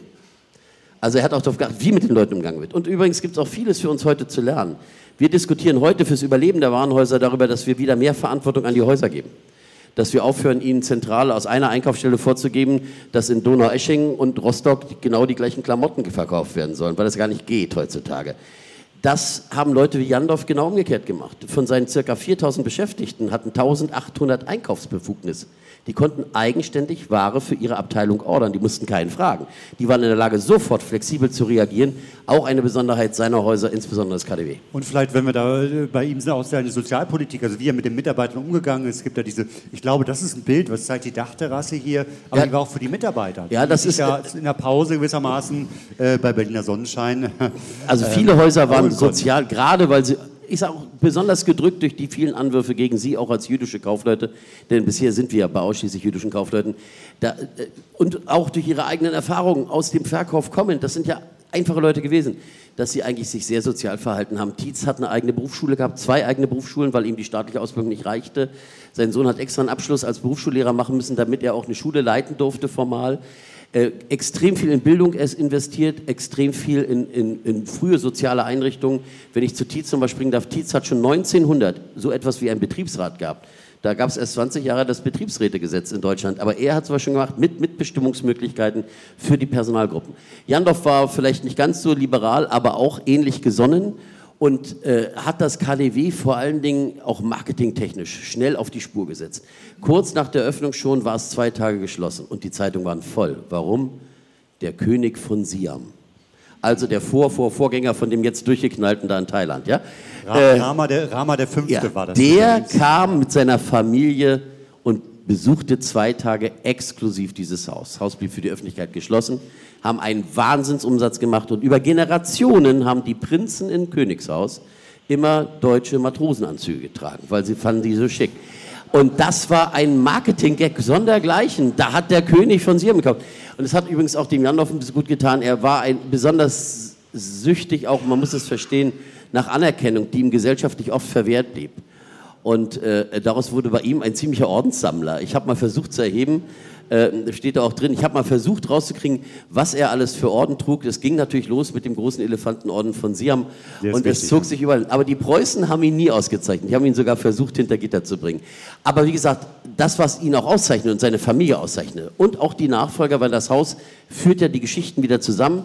Ähm, äh, als es wieder flott kommt in den 20er Jahren, Anfang so 26, 27, treffen sich wahrscheinlich nicht ganz unvorbereitet die äh, zwei der Tietz-Söhne, also die beiden Söhne, Georg und Martin, in der Spielbank im Hinterzimmer mit Adolf Jandorf. Die Nacht wird durchdiskutiert und durchgeraucht. Am frühen Morgen holt er seinen Sohn und sagt, du holst jetzt meine Brüder. Er hatte wie in fast allen jüdischen Unternehmerfamilien mit Minderheitsbeteiligung seine ganze Familie mit in die Firmenleitung eingebaut. Und die wurden alle ins Büro bestellt, hier am, am äh, Belle Alliance Platz. Und dann hat er ihnen nur kurz vom Blatt Papier zugerufen, wie viele Millionen jeder kriegt wenn Sie jetzt sofort unterschreiben, dass Sie mit Tietz zusammengehen. Er hat das sehr klug gemacht, weil er wusste, Tietz hatte einen wahnsinnigen Druck, größer zu werden, weil Größe entscheidet über Einkaufsvolumen und Konditionen. Und Tietz hatte die Ansage von Karstadt wohl vernommen, auf die wir ja gleich noch kommen. Karstadt kommt noch. Karstadt kommt. Karstadt übernimmt hier die regionale kleine Lindemann-Gruppe zunächst mit 15, 16 Warenhäusern. Und dann kommt der Hermannplatz. Galerie Lafayette ist noch dabei zu planen und zu bauen. Das war klar, dieser Markt wird jetzt sehr umkämpft. Und daraufhin hat Tietz auch die Not gehabt, größer zu werden und hat die Andorfhäuser integriert ab 27, hat ihm die Möglichkeit gegeben, seine zweite Ehe nach Tod seiner ersten Frau noch mal richtig schön auszuleben am kleinen Wannsee, bis er dann 1932 bedauerlicherweise an einer verschlippten Blinddarmentzündung verstarb. Das war damals noch so, Reichspräsident Ebert ja auch, so en vogue. Und ähm, äh, für ihn noch eine gute Zeit. Und interessant dann der schnelle Fortgang. Dieses Haus ist das Besondere am KDW und das hat auch noch mit den 20er zu tun, mit den Auslaufenden, ähm, eines der wenigen Warenhäuser, die von einem bedeutenden Architekten gebaut und nach exakt 25 Jahren komplett überformt worden ist. Der gleiche Architekt konnte es machen, weil Schaut als sehr junger Mann 1907 das gebaut hat, konnte er den Umbau, der 32 endete, komplett allein verantworten. Und da erst kommt das KDW ja in die Nähe der heutigen Größe, dadurch, dass man aufstockt, zwei Etagen nach oben geht, im Betrieb. Ein Wahnsinn. Und ähm, diese Z-Träger, die dafür nötig sind, führen dazu, dass eine Terrasse entsteht, die heutige Silberterrasse. Das ist einfach nur eine bauliche Umsetzungsgeschichte gewesen. Und dann äh, wächst ja das KDW um fast nochmal die gleiche Verkaufsfläche an und ist eigentlich fit für eine gute Zukunft, die es dann nicht hat. Genau, und da ist nochmal ein Hinweis auch, den ich geben wollte. Ähm, Jandorf war ungebildet. Jandorf war niemand, der lange Schule besucht hat, der studiert hat. Es war wirklich ein, ein Junge, der mit 12, 13 Jahren angefangen hat zu arbeiten. Und der wird zum Kaufhauskönig in, in Deutschland. Auch das muss man sich einfach mal vorstellen, ähm, aus welcher Zeit diese ganzen äh, jungen Menschen auch gekommen sind. Aber dieses Kaufen äh, von Jandorf durch Tietz führt dann eben auch in das Problem, was ab dem Schwarzen Freitag, Weltwirtschaftskrise, den, den Warenhäusern unter anderem auch den Boden unter den Füßen wegzieht. Aber da kommt gleich noch was zu. Ja, genau. Erstmal müssen wir ein paar Bilder zeigen vom KDW und äh, etwas, was ich wahnsinnig kurios finde, diese Hundeabgabestelle. Und das gibt es heute noch. Ja. Ah. Parkhaus 2, unten der Zugang. Da gibt's, Wirklich? Gibt es Hundeboxen, da aber ohne es, Wächter. Da gibt es Edelstahlboxen, da kann man für ein paar Euro seinen Hund drin Wussten lagern und danach kriegt man das Geld sogar wieder, aber es macht niemand. Also selbst Stammgäste des Hauses äh, werden gefragt, haben Sie jemals einen einzigen Hund da drin gesehen? Und niemand kann das mit Ja beantworten. Aber es war auch nicht das Einzige, was man im KDW leihweise abgeben konnte. Äh, wenn man Kinder? mit einer qualmenden Zigarre das Haus betrat, konnte man im Eingangsbereich in einem großen Aschenbecher seine Zigarre ablegen und die Fräuleins haben eine kleine weiße Banderole angeknotet, den Namen des Besitzers draufgeschrieben. Nach Vollendung des Einkaufs konnte man also dort wieder eine Zigarette wieder als eine Zigarre entgegennehmen äh, und das Haus rauchenderweise wieder verlassen. Wunderbar. Und äh, man konnte auch sich dann äh, als Erwachsener oder auch als Kind frisieren lassen. Es gab beides. Es gab einen Frisiersalon für Kinder mit Schaukelpferden, wobei ich mich immer noch frage, wie auf einem Schaukelpferd erfolgreich eine Fasson geschnitten wird. Und es gab einen Frisiersalon für Erwachsene. Beides war da. Aber für Herren und für Damen getrennt. Selbstverständlich. Bei den Herren war das natürlich in Marmor ausgestattet. Dafür wird das wird auch richtig beworben in den Katalogen. Und bei den Damen wird ganz in moderner Art in hellem Schleiflack gearbeitet. Ganz große Sache in der Zeit. Und die Kinderabteilung war besonders originell gearbeitet mit Wandbildern. Eben diese Stühle, die äh, nach Tieren geformt und nach Autos geformt waren. Lampen wurden in Form von, äh, von figürlichen, ähm, märchenhaften. Ich bilde mir ein, dass ich oben auch Disco-Kugeln, Spiegelkugeln dort sehen kann auf dem Bild. Ja, auf jeden Fall. Und das war ein großes Vorbild. Andere Kaufhäuser haben das dann übernommen und dann hat das eigentlich jedes Kaufhaus seine Kinderabteilung so dekoriert. Was uns so fasziniert hat, eben diese Hochwertigkeit, nicht nur bei der Architektur außen, sondern vor allem innen, was da wirklich an Holzsorten, von denen ich noch nie vorher was gehört habe. Also Wertheim hat es zu Beginn ja schon vor, vorgegeben. Also der hat verschiedene Marmor-Intarsienarbeiten, hat einen Onyx-Saal, der hat eigentlich in jedem Lichthof verschiedene Brunnen gehabt. Da wurden von Professoren, von Künstlern wurden äh, bronzene Figuren zu irgendeinem bestimmten Thema aufgebaut. Also das war alleine schon äh, was Tolles, sich das anzuschauen. Und ähm, im Karstadt am Hermannplatz hat natürlich jetzt so ein bisschen in der, in der Sachlichkeit das alles dekoriert, aber natürlich dann auch mit sehr hochwertigen Materialien. Hier ist ein Padukholz, ein rötliches, äh, Teakholzartiges Holz, was noch aus, ähm, naja, den deutschen Kolonien äh, hergebracht wurde, aus Afrika und aus Asien. Dort gibt man die Möglichkeit, den Gästen sich zu entspannen, aber an der Rückseite, hinten links, werden Sie erkennen, auch da Wandvitrinen, wo schon gleich wieder auf Neuigkeiten hingewiesen wird. Die weißen Wochen. Ich weiß nicht, ob jemand hier im Publikum etwas mit den weißen Wochen noch anfangen kann. Ja, ich so ein paar ein bisschen nicken in den ersten Reihen. Keine deutsche Erfindung, kommt aus Frankreich und bezieht sich nicht, das ist das Irreführende. Heute sagen wir weiße Ware und da meinen wir Haushaltgeräte. Das ist bei uns weiße Ware, braune Ware, Unterhaltungselektronik. Das ist aber eben nicht der Ursprung. Es waren jetzt nicht die Wochen, in denen die Plattenspieler verkauft wurden, sondern die weiße Ware äh, und die weißen Wochen bezogen sich äh, in erster Linie auf Wäsche und Textilien, vor allem Tischwäsche. Und das war sozusagen in der umsatzschwachen Zeit nach Weihnachten, wo sich jeder normale Haushalt finanziell richtig verausgabt hatte, der, die neue Ankurbelung zum Konsum. Und das liegt auch nahe. Denn wenn jeder von uns mal dann zum Heiligen Abend die Gäste empfängt oder zu Chanukka, egal. Und er deckt seinen Tisch mit der Tischdecke, die er nur braucht, wenn alle kommen. Und dann sieht man, scheiße, die Teeflecken, Rotweinflecken sind doch nicht rausgegangen. Kurzum, wenn Sie Mängel in Ihrer Haushaltsausstattung entdecken, dann entdecken Sie sie natürlich zu den großen Familienfesten. Die Serviette hat ein Loch. Das sieht auch nicht mehr gut aus. Das kannst du Tante Edith nicht mehr zeigen. Das ist so ähnlich wie früher im klassischen Fotohandel heute noch. Die Hauptsaison übrigens nach den Ferien ist, nicht vor den Ferien. In den Ferien sehen die neidischen Männer rüber in die Strandburg des anderen, dass er eine bessere Kamera hat. Ja, und dann kauft er sich nach den Ferien für die nächsten Ferien den neuen Fotoapparat. Und so ähnlich, äh, heute macht das Handy das alles, äh, und so ähnlich war der Ansatz der Textiliten in Frankreich zunächst, wir nehmen diese umsatzschwache Zeit und knallen da die erste große Aktion des Jahres rein.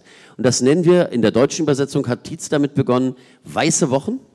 Und wir machen etwas. Wir dekorieren die Häuser derartig hell, grell mit der weißen Ware. Die Schaufenster, Tietz hat in seine Schaufenster seine Häuser aus zusammengerollten Handtüchern dekorieren lassen.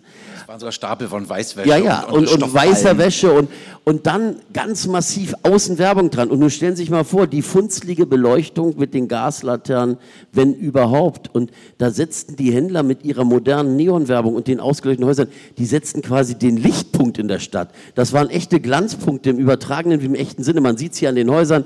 Hier ist KDW, es gibt aber auch ganz tolle von anderen Häusern wahnsinnig aufgemachte Reklame. Die Häuser strahlten, die blendeten förmlich die Leute mit ihrem tollen Angebot, jetzt endlich den Haushalt wieder auf Vordermann zu bringen. Das waren die weißen Wochen. Eine wunderschöne Zeit. Ja, also Schlussverkauf gewissermaßen. Also die Waren werden rausgeschmissen. Nein, die wurden ja gerade nicht groß reduziert. Naja, die wurden aber aktiv beworben. Zurückgesetzt. Zurückgesetzt? Ja, so ein bisschen. Aber äh, es gibt ja dieses wunderbare Musical, ähm, mhm. Musical sagen wir heute, aber die Revue, es mhm. liegt in der Luft äh, von äh, Mischa Spulanski, ähm, wo alles im Grunde in einem Kaufhaus sich abspielt. Das ist eine ganz verrückte Geschichte. Zwei Kinder werden vergessen im Kaufhaus mhm. von ihren Eltern, werden einfach vergessen. Und dann werden die da groß, werden erwachsen, verlieben sich ineinander, kriegen am Ende neue Kinder, die auch vergessen werden. Also es ist eine unendliche Geschichte, spielt sich alles in diesem Kaufhaus ab.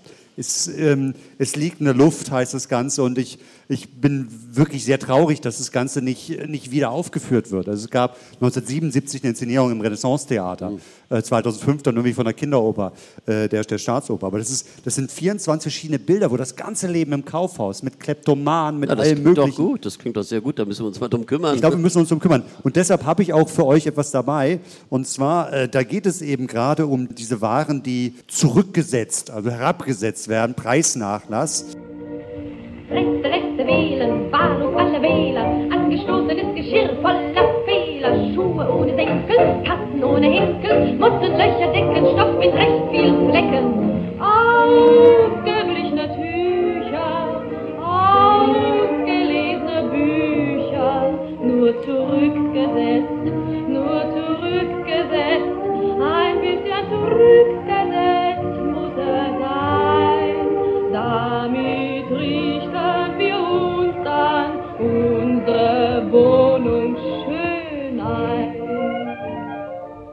1928 aufgeführt. Haben Sie die Stimme erkannt? Es war Marlene Dietrich, genau. Marlene Dietrich, als sie noch nicht so berühmt war, vor dem Blauen Engel, hat sie eben in dieser Revue einige dieser, dieser Lieder gesungen. Äh, wenn eine Freundin mit der besten Freundin, also äh, mit der Margot Leontian, das ist, das ist großartig und ich warte darauf. Also Nils, vielleicht nehmen wir das beide uns als Anlass, dass wir da mal eine äh, Initiative starten, um... Müssen wir mit Max Rabe reden. Ich liebe ja auch seinen der Kuss nach Ladenschluss. Das ist der Oh ja. schönste Kuss, weil man den ganzen Tag drauf warten muss. Ja, den, den, den gibt es am Ende jetzt, den suche ich mir gleich noch raus. Ja. Gut, ähm, KDW. Sind wir fertig mit dem KDW? Wir sind fertig mit dem KDW, weil wir die Zukunft dieser Häuser und ihren zwischenzeitigen Abgang dann wahrscheinlich nochmal gesondert besprechen. Ja.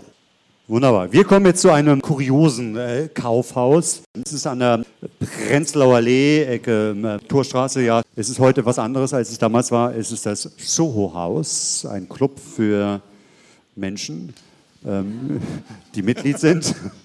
Und das war das Kaufhaus Jonas, Jonas und Co. Ein Kreditkaufhaus, äh, was äh, 1928, 29 gebaut und eröffnet wurde. Und ich habe mich wahnsinnig gefreut, dass ich hier dank der ZLB eine Festschrift, die tatsächlich sonst nirgendwo zu bekommen ist, zur Eröffnungsfeier unseres neuen Geschäftshauses im Prenzlauer Tor, dass das wiedergefunden wurde. Es war nämlich verschollen. Lieber Johannes, es ist irgendwie wieder aufgetaucht. Und da freuen wir uns sehr. Deshalb lese ich ganz kurz mal zu dieser Eröffnungsfeier vor, was der Gründer vom Jonas, Herr Golluber, schreibt. Meine lieben Mitarbeiter und Freunde, die Eröffnung unseres neuen Geschäftshauses gibt mir den freudigen Anlass, Sie am heutigen Abend als unsere Gäste begrüßen zu können und die Gelegenheit, Ihnen die Entwicklung unseres Hauses seit dem Jahr 1924 vor Augen zu führen. Wir, wie in einem großen Teil von Ihnen äh, noch innerlich sein wird, sollte das Geschäft im Jahr 1923 aufgelöst werden. Wir kamen jedoch zu dem Schluss, das Geschäft auf einer neuen Basis weiterzuführen. Das Versandgeschäft wurde aufgelöst und nach und nach die jetzt geführten Artikel aufgenommen. Mit großer Freude stellen wir fest, dass die noch im Hause befindlichen Angestellten, wenn auch manchmal mit Zagen und Zögern, sich vollkommen auf die gänzlich neuen Artikel eingearbeitet und dazu beigetragen haben, die einzelnen Abteilungen von kleinen Anfängen bis zur heutigen Ausdehnung zu entwickeln. In Erwartung, dass das harmonische Verhältnis zwischen Geschäftsleitung und Ihnen auch im neuen Hause bestehen bleibt, trinke ich auf den weiteren Aufstieg unserer Firma und auf das Wohl aller unserer Mitarbeiter. Sie leben hoch, hoch, hoch.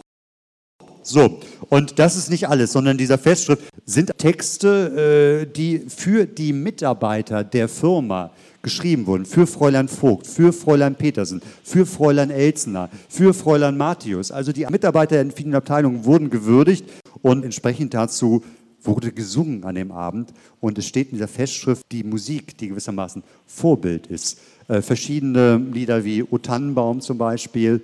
Ach, er hat dann seine Texte auf bekannte Melodien Genau, gelegt. genau. Okay. Und was sehr schön war, liebe Else. Lars kannte natürlich die, die Musik und hat sich ganz spontan bereit erklärt, ein kleines Ständchen für Jonas äh, zum Besten zu geben. Ja, lass halt. Lass hören. Und lässt sich alles senden von noch perfekteren Händen. Sie muss doch Gutes ihren Gästen spenden. Sie hat so eine feine, sie hat so eine kleine und schicke Wohnung ganz für sich allein. Wie sie ist, so ist doch und alles ganz gar teuer. Ganz Jonas geht für sie charmant durchs Feuer, denn sie ganz, was gar statt beweglich. Ja, sie macht alles möglich, energisch, Donnerkiel, ja, sie hat Stil. Danke.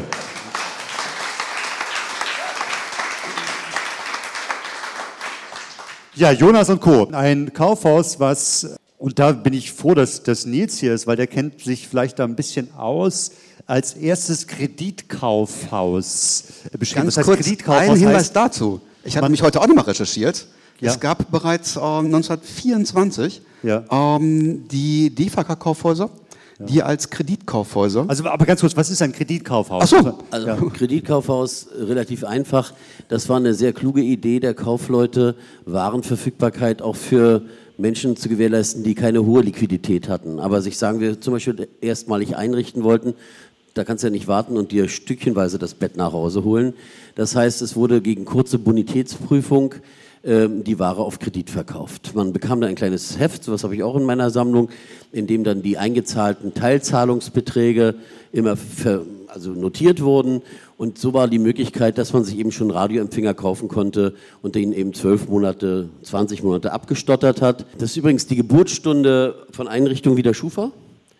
Die Schufa ist ja, ja, naja, sicher. Was, das Problem ist doch für den Händler. Da steht Lieschen Müller und sagt, ich möchte gerne, dass du mir für 1000 Euro die Wohnung einrichtest. Und ich verdiene 240 im Monat. Und da muss ich doch mal wissen, ist sie in der Lage, über lange Zeit eine bestimmte Rate zu bezahlen? Und deshalb ist die Bonitätsprüfung eingeführt worden. Deshalb sind übrigens traditionell die Handelsverbände Mitgründer und Gesellschafter immer der Schufa gewesen, weil das ist eine Erfindung des Handels gewesen und die war nicht, um Leute zu schuhriegeln, sondern die war, um Leuten den Zugang zu Ware zu geben, die sonst nie sich das hätten leisten können, indem sie über ein Kreditgeschäft, und das basiert auf Vertrauen und gegenseitiger Kenntnis, äh, quasi mit dem Warenhaus einen Vertrag machen. Das Warenhaus wird ein bisschen zur Kreditanstalt. Und das, und das, war, und das war meistens so, und da kommst du, beste Überleitung für dich, da es manchen aber auch peinlich war, dahin zu gehen und Raten zu bezahlen, ja, ja. sind Kreditkaufhäuser in der Regel nie in der ersten Reihe gewesen, nie in der 1a-Lage, eher in der 1b-Lage. Da fiel es nicht so auf, wenn vielleicht auch Frau von Schieß mich tot äh, auch dahin gegangen ist. Das ist insofern interessant, weil man auch ohne Anzahlung kaufen konnte. Also man konnte wirklich reingehen, konnte sagen, ich habe keinen Cent, keinen Pfennig, Entschuldigung, und äh, man konnte trotzdem einkaufen. Dann wurde die Bonitätsprüfung gemacht und dann ging man nach Hause und hat eben über einen gewissen Zeitraum abgezahlt. Und ähm, die DEFAKA-Kaufhäuser, die kennen Sie heute alle noch. Gedächtniskirche, klar bekannt. Ähm, das schwarze Gebäude gegenüber der, ähm, der Gedächtniskirche in der Rankestraße reingehend. Da war früher Hugendubel auch drin, heute ist da Bershka drin. Ähm, das ist ein altes Defaka-Haus. Und Defaka hat angefangen mit genau dem, was Arne gerade erzählte, ein Kreditkaufhaus, angefangen für Beamte. Und dann ging es eben in bonitätsstärkere Bevölkerungsgruppen hinein. Aber ja, das war eben Anfang der 20er Jahre, ab 1924 gab es eben diese Arten von Kaufhäusern. Und ähm, die haben sich entwickelt. Und Jandorf, sagtest du vorhin, war auch am Anfang nicht unbedingt in den ersten Lagen, ähm, Jonas war ja auch an der Ecke nicht unbedingt erste Lage, da wirst du noch was zu erzählen zu. Das war ja eher am Rande des Scheunenviertels. Ist, genau, eher am Rande des Scheunenviertels. Aber dieser Bau ist ja schon, schon beeindruckend. Also ganz ehrlich, für einen armen Kaufhaus, Kaufhaus Armen ist das, ist das schon äh, fantastisch mit oben. Es gibt eine Dachterrasse, es gab eine Dachterrasse da oben. Und es gab auch eine Serie vor kurzem, die die Geschichte dieses Kaufhauses erzählt. Das ist Haus der Träume, eine Serie, die von der Produktionsfirma X-Filme, die auch Babylon Berlin gemacht hat, rausgebracht wurde und ein bisschen unter dem Radar bei, bei RTL lief. Ich weiß nicht, habt, habt ihr die gesehen, äh, die, die Serie? Habt ihr Eldorado KDW gesehen, die andere Serie? Ist das bei euch irgendwie aufgetaucht? Ja, ja ich glaube beide, oder? Nils? Ja, aber. War es schlimm? Gut. Ja, aber genau das. ja. ja, aber. Ja. Also das erste, nein, ich finde manches auch wirklich ganz spannend, auch so ausstattungsmäßig. Und das erste erwähnte ist natürlich auch deshalb toll, weil ich kenne noch in Betrieb das Kaufhaus zum Strauß, später Karstadt in Görlitz, wo das gedreht wurde. Ja. Und das ist natürlich ein absolutes Kleinod, eines der wenigen komplett erhaltenen Jugendstilhäuser äh, hier äh, in Deutschland. Ich habe es noch im Betrieb erlebt. Ich habe es noch besucht zusammen mit dem KDW-Direktor und einer Gruppe von Warenhausdirektoren, mit denen ich aus Polen, aus Birnbaum, unserem heiligen Ort, zurückkam, mit einem kleinen Umweg über Görlitz. Und dann stand der Geschäftsführer da, da war es noch im vollen Betrieb als Karstadt, und sagte, äh, ich begrüße den Geschäftsführer des größten Karstadthauses, also KDW, im schönsten Karstadthaus. Und das war ja wirklich das Schönste, äh, auch architektonisch. Ähm, leider ist ja so die weitere Nutzung im Moment eher nur temporär als Drehort oder so etwas. Ähm, und insoweit ähm, ja, kann man nur hoffen, dass es besser wird. Vielleicht auch mal irgendwann einen vernünftigeren Eigentümer wieder gekriegt. Das ist doch Oper und Theater gerade provisorisch das, das, Ja, das ne? ist, das ist ja auch. Es gibt einen Eigentümer aus ähm, Görlitz, der nach Frankfurt gegangen ist, der das Kaufhaus auch gekauft hat und der das Kaufhaus des Ostens dort machen will. Die Sanierungen im Innenbereich haben angefangen. Und ich kann jedem nur empfehlen, also wer sich für, für Wertheim, Leipziger Platz interessieren sollte, ich war 91 in Görlitz und stehe vor meinem Kaufhaus Leipziger Platz. Man hat also die Bebauungspläne damals genommen, hat das Ganze ähm, versucht zu adaptieren, anders umzusetzen, aber sie stehen vom Prinzip im Kaufhaus am Leipziger Platz in Görlitz. Jeder, der mal da unten ist, bitte, bitte, bitte nehmen sich die Zeit. Man kann das Ganze auch besichtigen. Das ist wirklich großartig. Und wenn man nochmal Interesse an, an Kauf- und Warenhäusern haben sollte aus der damaligen Zeit, in der Rosenthaler Straße gibt es Ecke Sophienstraße auch noch eins. Auch das kann man sich angucken, aber du sprachst gerade von Ausstattung und wir haben den besten Ausstatter hier. Und ähm, ich, also das, was uns, glaube ich, beiden wir gefallen hier hat, ist Lars die Ausstattung. Dekolas und ähm, ja, wie es der Zufall möchte, äh, hast du auch für Haus der Träume gearbeitet, richtig? Also nicht Unmengen und nicht ganz viel, aber ich bin wieder für einige kleine Spezialitäten angeheuert worden. Filmproduktionen haben ja immer ihr festes Team und für besondere Dinge holen sie sich einzelne Fachleute ran. Und äh, ich bekam einen Anruf, du, wir drehen da was in einem Kaufhaus über eine Serie, 20er, 30er Jahre und äh, kannst du da nicht mal was machen? Und mehr Infos habe ich erstmal gar nicht. Und dann hieß es, ja, kannst du nicht mal dann nächste Woche nach Görlitz fahren, wir haben, bauen da ein Kaufhaus auf. Und ich sage, Moment mal, da steht doch dieses äh, originale Jugendstil. Ja, ja, ja, wir richten das komplett als Kaufhaus ein. Und da war ich natürlich sofort Feuer und Flamme, habe mich ins Auto gesetzt, bin dahin. Und dann ähm, ging es eben also da haben natürlich äh, Maler, äh, Tischler haben Aufbauten, Maler haben den Fußboden äh, originalgetreu äh, auf, auf Plastikfolie nachgemalt. Es wurden Teppichböden besprüht, die man nicht betreten durfte, damit es aussieht, als wenn da Friesornamente drauf waren. Ähm, ich habe wunderbare Stoffe bekommen als Vorhänge für die Umkleidekabinen. Den habe ich vor Ort, saß ich in diesem Motiv, saß ich mit einer tragbaren Nähmaschine und habe dann angefangen, äh, Jugendstil-Ornament, Vorhänge für die Umkleidekabinen zu nähen. Und dann war plötzlich Mittagspause und ich saß alleine in dieser Riesenkulisse und dachte, das ist irgendwie, das ist wie eine Zeitreise, das war ein Zeitsprung. Ich saß also alleine in diesem Kaufhaus äh, mit dieser ganzen, mit der Pelzabteilung um mich herum. Da waren Glasvitrinen, wo, wo historische Schuhe aufgebaut waren, ähm, Unmengen an, an Material reingeschleppt worden. Die haben da Wochen, Monate, haben die nur LKW-Ladung an Material reingebracht. Denn äh, ein Kaufhaus einzurichten heißt nicht einfach nur drei Tische zu bestücken, sondern da müssen wirklich Zigarrenregale, Pelzabteilung, da ist eine ganze Menge zu tun. Genau, und jetzt kommen wir, ähm, äh, wir machen das mal jetzt kurz, weil wir gerade dabei sind bei dieser Ausstattung Babylon Berlin. Babylon Berlin, die Serie, wo du ja auch äh, sehr aktiv dabei warst. Ich durfte ein paar Mal durchs Bild laufen, du durftest äh, wochenlang gewissermaßen die Ausstattung machen. Wie, wie geht denn das so vor sich? Also was hast du da für Vorgaben, wie äh, gestaltest du das, was... Das ist ja noch ein äh, Foto aus der ersten Staffel 2016, ja. ja, da bekam ich auch einen Anruf. Du, wir drehen eine Serie, spielt in den 20ern in Berlin. Mehr Infos hatte ich nicht. Könnte eine große Nummer werden, man hofft es, aber man weiß es nicht. Ich sage, ja klar, das Thema interessiert mich, bin ich dabei. Und dann sagt sie, du, und da gibt es auch einen ganzen Haufen äh, Schaufenster in dieser Kulissenstraße und auch Kaufhäuser.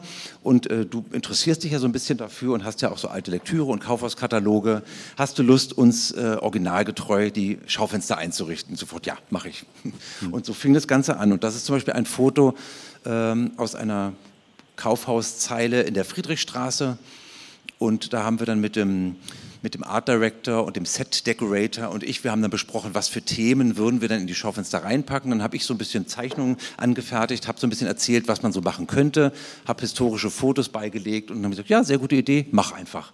Und ähm, dann durfte ich auch in die Kostümabteilung in Babelsberg gehen, konnte also dann im rechten Fenster sehen wir Herrengarderobe, das ist alles Originalkleidung, die in Babelsberg im Fundus existiert und durfte dann selber dort stehen und sagen, also ich hätte gerne einen so einen Anzug, ich hätte gerne einen Knickerbockeranzug und ähm, habe all diese Waren direkt mitnehmen können und direkt eingebaut. Dann mhm. kam noch ein Tischler, der hat mir Podeste gebaut, der Maler hat noch die Wand grün gestrichen und dann konnte ich meine Stoffe da hinten bespannen, konnte meine Grammophone, die sind alles meine, die ich da eingebaut habe. Genau, der Anspruch von so einer Serie ist natürlich ähm, nicht unbedingt hundertprozentig und ganz historisch korrekt alles so nachzubilden, wie es war. Deswegen wird der ein oder andere beim Betrachten so einer historischen Serie immer mal äh, merken, ah, da ist aber ein Fehler gemacht worden und da, das war es nicht ganz authentisch. Das ist den Machern auch bewusst und sie nehmen es auch in Kauf, äh, bis auf wenige Ausnahmen mal. Aber natürlich hat jeder von uns sagt mal, hm, das war aber eigentlich nicht so üblich, dass das so und so gemacht wurde. Und dann ist es aber toll, dass in dem Team auch hinterfragt wird, ach, wie war es denn dann? Und dann muss ich aber einfach nur auch die richtigen Argumente bringen. Also ich kann dann meinen historischen Kaufhauskatalog mitbringen, schlage das Foto eines Schaufensters auf und sage, da stand es aber so. Und dann guckt man alle drauf und sagt, ach ja, na dann machen wir es so. Also das ist, ähm, es wird einfach logisch miteinander darüber ja, geredet ja. und dann ähm, Dafür haben wir, auch ein paar, haben wir auch ein paar Beispiele. Äh, bei Staffel 4 war es ja ein ganz besonderes Kaufhaus, was dort rausgesucht wurde. Und zwar soll es das Kaufhaus Tietz sein. Wo soll der Raub stattfinden? Ist Kudam oder so, ne? Genau. Ja, gab es ja, ja gab, gab, gab's Serie nicht. Das, Nein, also das sind so Punkte, da muss man dann auch sein Herz mal einschließen und sich nicht aufregen. Äh, ich finde es hier insgesamt schon deutlich gelungener. Ich, bei der anderen Serie, bei der ich im Auftrag ähm, eines Mitgliedes von mir ja auch äh, äh, beratend tätig war, habe ich mich eher auf Schadensbegrenzung nur äh, beziehen können. Äh, das war dann wirklich deshalb ja, aber da war ich sehr unglücklich, weil man hätte natürlich über, über das KDW als Star was erzählen können. So wurde das KDW ja eigentlich auch in der Serie nur die Kulisse für eine äh, Liebesgeschichte besonderer Art mit merkwürdigen äh, politischen Ausflügen teilweise äh, und sehr preiswertem Budget offensichtlich. Aber da war das, also das Haus war nicht der Star. Ich hätte gerne über das Haus und die Familie Dinge erzählt. Zum Beispiel, es ist alles künstlerische Freiheit, habe ich lernen müssen. Ich habe ja viele Diskussionen gehabt, auch mit den Leuten äh, dort, äh, die das zu verantworten hatten. Äh, dass eine Persönlichkeit wie Jandorf, die wirklich so spannend und so widersprüchlich in sich ist, nur als immer schwächer und älter werdender, kranker Mann dargestellt wird, äh, sein Sohn eine große Rolle kriegt, die er nie hatte im Leben, karg, äh, karg äh, billig dargestellt wird, der eine hochkomplizierte Persönlichkeit ist, immerhin eher später als Spitzenmanager des deutschen Handels, Vertrauensperson von Jandorf, Vertrauensperson der Tietz-Familie, dann der Ariseur dieser Familie, was bis heute dort noch im Herzen Schmerzen auslöst, wenn Sie nur den Namen hören. Und ich war gerade im Januar zum 100. Geburtstag, äh, zum 99. Geburtstag, jetzt fliege ich zum 100. Äh, der letzten noch lebenden Enkeltochter von Oscar in New York. Äh, also gibt es so Sachen, die man gar nicht erwähnen darf. Also, und, und da gibt es so viel wirklich spannende Narrative. Da ist eine Chance vertan worden, aber vielleicht gibt es mal wieder ein Budget und man macht was Gescheites. Und ähm, ich will noch sagen, bei Babylon Berlin ist natürlich ein ganz wichtiger Kulisse äh, noch im Baugerüst das aufstrebende in der Richtung befindliche äh, Karstadt am Hermannplatz. Kommt ja mehrfach vor in Einstellungen. Da sitzt man natürlich, ah, guck mal da, da, mit den Türmen. Das sieht man dort im Hintergrund schon. Und das ist natürlich eigentlich sozusagen die Krönung der 20er, wenn wir die 20er reden, als der wirklich innovative, von Philipp Schäffer äh, entworfene äh, Warenhausneubau der Zukunft, der Superlative auf seine Weise. Und zu seinem Zeitpunkt äh, nach Wertheim ähm, dann mit einem Schlag äh, schon das zweitgrößte Warenhaus ähm, äh, in Deutschland mit äh, über 70.000 Quadratmeter Nutzfläche und einem ganz ja an die New Yorker, an die Warenhaus, äh, an die an die Industriearchitektur angelehnten Fassade. Ähm, äh, ein ganz einer der wenigen Entwürfe wirklich äh, so großer moderner Bauweise mit einem unglaublichen Theater vorher, das die ganzen ja, 20er ja. Jahre durchzog, politischer Art. Das wissen die wenigsten. Also heute. Diskussion im. Äh, ja, heute gibt es ja da einen Stadtrat, der möchte gerne, dass alles so bleibt, wie es ist, weil es so wunderschön ist, was kein Mensch sonst empfinden kann und diesen Bau versucht zu verhindern, teilweise mit absurden Argumenten. Ich habe mit ihm im Abgeordnetenhaus in Anhörung gesessen, musste mir den Satz anhören, man könnte doch nicht sagen, dass ein Gebäude stadtbildprägend war, wenn es nur zwölf Jahre gestanden hat. Und da habe ich gesagt, ich, ich finde es schon sehr merkwürdig, dass Sie als Stadtrat die Tatsache, dass ein Haus von der SS gesprengt wurde, zum Anlass nehmen, es für bedeutungslos zu erklären. Die SS hat es ja in die Luft gejagt, ist ja nicht durch Kriegseinwirkung passiert. Dieses Gebäude, das übrigens den Nazis architektonisch immer ein Dorn im Auge war, es ist belegt, dass Hitler bei Anflug auf Tempelhof immer gesagt hat, dieses, dieses schreckliche, diese schreckliche Architektur. Eines übrigens, eines der nicht-jüdischen Warenhäuser, Karstadt, übrigens auch Althoff. Es gab Zeg, es gab welche, aber weniger. 75 Prozent aller Warenhausbetreiber waren jüdische Kaufleute. Ähm, dieses Haus war ursprünglich der Bauhof des, der Stadt Berlin für die großen U-Bahn-Bauten unter der Erde, der U-Bahn-Kreuzungsbahnhof. Da braucht man irgendwo in der Nähe einen Bauhof fürs Material, für die Arbeiterbaracken und so weiter. Die Fläche gehörte Berlin. Und Berlin suchte dringend einen Nachnutzer. Und Berlin hatte die Idee, der Magistrat, Mensch, da könnte man doch ein schönes großes Warenhaus hinbauen und fand keinen, der es wollte. Die sind erst zu den Berlinern gegangen. Die Tietzens haben gesagt, wir haben in der Nähe Häuser, geh uns vom Geist. Die Wertheim hat gesagt, ich habe da Oranien, ich muss da nicht auch noch.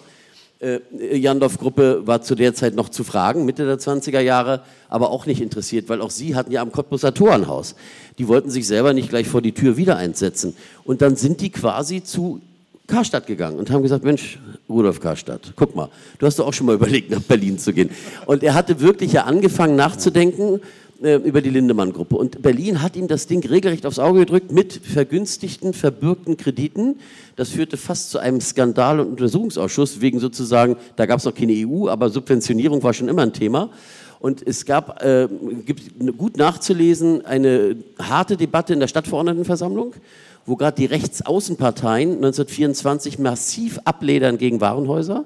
Nazis waren noch nicht äh, in den Parlamenten so stark und auch versuchen, Beschlüsse herbeizuführen. Und die Rixdorfer Abgeordneten, Klammer auf heute Neukölln, protestieren, die Neugestaltung des Hermannplatzes würde ihnen zu klein werden lassen, weil das große Haus auf der Kreuzberger Seite gebaut wird. Sie wissen ja, Kreuzbergs Grenze ist genau die Fassade.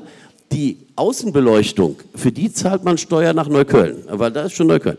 Und ähm, Im Grunde hier, ne, wenn man das so, also heute ja. sieht es natürlich anders aus. Aber, genau. aber und da rufen, rufen dann die Berliner Abgeordneten zu den Rixdorfer Abgeordneten, dann reißt doch eure erste Häuserzeile ab, da habt ihr auch mehr Platz. Also es wird richtig turbulent. Und es wird nochmal turbulent, groß, kurz nach der Einweihung. Äh, Anfang der 30er Jahre gibt es einen Beschlussantrag im, äh, in der Stadtverordnetenversammlung Berlin, ähm, dieses furchtbare Haus und so weiter und so weiter. Und ab nun äh, dürfe kein großes Warenhaus in Berlin mehr gebaut werden. Unterschrift unter diesen Antrag einer Fraktion Dr. Josef Goebbels als Fraktionsvorsitzender. Also gerade die Rechtsaußenparteien haben ihren Hass und Frust und der ging eben nicht nur gegen jüdische Warenhäuser, sondern das Warenhaus als solches hatten die Nazis als ein Hauptfeind ausgemacht. Sie wollten damit Stimmen im Mittelstand, im Kleingewerbe generieren. Sie wissen ja, die NSDAP ist die einzige Partei in der deutschen Parteiengeschichte, die nie ein richtiges Programm hatte, sondern nur ein Gründungsdokument mit, ich glaube, 20 Paragraphen. Und von diesen 20 Punkten, in denen sie sagen, wie sie die Welt verändern wollen und Deutschland, widmen sie einen Punkt nur dem Warenhaus, indem sie es diskriminieren und fordern, alle Warenhäuser aufzulösen. Und dann baut man so ein modernes, tolles Teil dahin. Und ich hoffe natürlich sehr, dass Berlin auf der vernünftigen Linie bleibt. Chipperfields Entwurf, die, die, die äußere Kubatur mit neuen Funktionen wiederzubeleben, äh, hat was ausgelöst. Ich, ich habe in den letzten Jahren Anrufe von äh, Fachjournalisten äh, aus Amerika, aus Japan gehabt, die alle nur sagten, ist das wahr? Ist das wirklich wahr? Wird es das geben? Und ich sage mal, sollte das entstehen, da werden Menschen aus der ganzen Welt kommen, sich dieses Haus angucken, weil das Haus war visionär. Es ist ja auch dann gebaut worden, als erstes mit einer total eigenen Infrastruktur in den öffentlichen Personennahverkehr, eigener U-Bahn-Zugang. Ja, das muss man sehen. Also das, wirklich, das ist ja heute noch nachvollziehbar, ja. aber damals, wenn man sich Bilder anschaut, war das natürlich. Es war ein Traum und ja. äh, es könnte wieder einer werden. Und das, was daraus gemacht worden ist in den Wiederaufbauzeiten, äh, Anfang der 50er und dann nochmal beim Umbau in den 90ern, das ist lange nicht das, was man aus diesem Haus herausholen kann. Wer die alte Fassade sehen will, ähm, ähm, zur, wie heißt die nochmal? Zur Hasenheide. Zur Hasenheide hin ist ein Stückchen noch alte Fassadenstruktur. Wenn Sie ein bisschen Eindruck haben wollen, dann können Sie aber einfach zur Senatsbildungsverwaltung fahren, äh, hinterm Alexanderplatz. Und dort steht die Senatsbildungsverwaltung. Und das war vom gleichen Architekten mit einer identischen Fassade, nur etwas kleiner gebaut. Das war die Zentrale der Rudolf Karstadt AG äh, bis zur großen Krise 1932. Dann zog man an den Fährberliner Platz, verkleinerte mhm. sich das Gebäude zeigt aber heute aus gleichem Material, wie die Struktur der Fassade sein würde. Ja, danke Nils, das ist im Moment für ein bisschen Werbung. Ne? Also es gibt ein Buch, Fassadengeflüster, was ich geschrieben habe über die schönsten Gebäude der 20 Jahre in Berlin. Hast du es schon, Nils? Ich nehme es mit. Ja, genau, das ist für dich. Das ist deins, äh, äh, wo... Äh, super. Ähm, wo vorne Schellhaus drauf ist, aber natürlich auch das Karstadt-Gebäude. Ähm, eine Unternehmensfestung, die ja aus Hamburg, ich bin gebürtiger Hamburger, wurden ja hergelockt ne, und ähm, haben sich ja hier mehr oder weniger bewährt. Aber das ist natürlich ein Gebäude, was wirklich besonders ist und äh, erstaunlicherweise von der Architektur. Ich meine, es gibt gar nicht so viele Kaufhausgebäude, die in den 20 Jahren entstanden sind. Genau, ja. das war ja der Punkt auch. Vielleicht nochmal ein Hinweis zu Karstadt, warum es so besonders auch war. Man konnte mit einem LKW in einen Fahrstuhl fahren, vor ins sechste OG mit einem LKW und hat den LKW im 6. OG ausgeladen. 1929. Also nur um so ein paar Kleinigkeiten. Es gab einen Dachgarten mit über 500 Quadratmetern. Man guckte über Berlin. Also dieses Gebäude war, ich liebe mein Wertheim, sorry, ähm, war schon was ganz Besonderes und einfach auch 40, 50 Jahre später ähm, etwas, was ähm, ausstrahlte. Das amerikanische, Nils, was du gerade erwähnt hast, diese Optik, dieses, äh, dieser rote Backstein, eigentlich Industrieoptik äh, auf der einen Seite, aber trotzdem auch was ganz Besonderes. Und es stand bis im Mai 1945. Und die SS hat es gesprengt, um die ähm, Russen die Möglichkeit zu nehmen, den Sowjets die Möglichkeit zu nehmen, an die Vorräte im Warenhaus zu kommen. Deswegen wurde dieses Warenhaus bis auf dieser Teilbereich gesprengt. Äh, es gibt noch einen zweiten Grund für die Sprengung gegen Kriegsende. Der eine war natürlich, es war randvoll als Warenlager genutzt. Und nicht nur den Russen wollte man es nicht geben. Das eigene Volk war ja auch nicht wert. Das, das hatte ja verloren. Also es ging einfach darum, ähm, beim totalen Ende auch das alles zu vernichten, was da drin war. Das Zweite ist natürlich, dass zur finalen Phase bei der Artillerie in den Einsatz kam, äh, gezielt Landmarken ausgeschaltet wurden. Ich, ich habe mal als Artillerist gedient. Man brauchte damals auf jeden Fall immer Leuchttürme, Kirchtürme, deshalb sind so viele Kirchtürme in Berlin gesprengt worden, ähm, ähm, äh, weil man danach sich bei der Artillerie einschießt. Man schießt einmal probeweise in eine Richtung, das hängt von Wind und so, aber dann sieht man, oh, das geht ein bisschen daneben und dann sagt vorne der, der Achtung, du musst drei Strich weiter rechts, halte dich an den Kirchturm. Und das war eine super Landmarke durch die hohen Türme. Beides hat dazu geführt, dass die SS es zerstört hat und ich finde, das ist ein zusätzliches Motiv, es wieder zu errichten. In der Serie Babylon Berlin haben wir ja auch in der zweiten Staffel, glaube ich, diese, diese Straßenecke und dann ging, war auch die Diskussion, oh Gott, aber wie sollen wir denn jetzt diese Kulisse aufbauen? Das ist ja immens und sehr aufwendig. Und dann hat irgendjemand diese schlaue Idee gehabt, Mensch, wir können unser bestehendes Kaufhaus in der Kulissenstraße, wir machen da einfach ein Baugerüst davor und schreiben drauf, Eröffnung demnächst und dann machen wir einen U-Bahn-Eingang, wo Hermannplatz steht. Und dann wird jeder eins und eins zusammenrechnen können und das hat sofort funktioniert. Also die, die, die Szene beginnt, man sieht die Menschenmassen vorbeilaufen, äh, man sieht ein Haus, wo steht in Kürze eröffnet hier Karstadt und dann sieht man Hermannplatz und das funktioniert. Dann gibt es so eine kleine Animation, da erkennt man es dann wirklich, aber... Ähm also einen letzten Hinweis nochmal, du sprachst gerade von U-Bahn. Ähm, was auch kaum einer weiß, es gab am Moritzplatz auch ein Wertheim-Kaufhaus. Und wenn man mal auf die U-Bahn-Pläne schaut, erkennt man auf einmal einen Knick.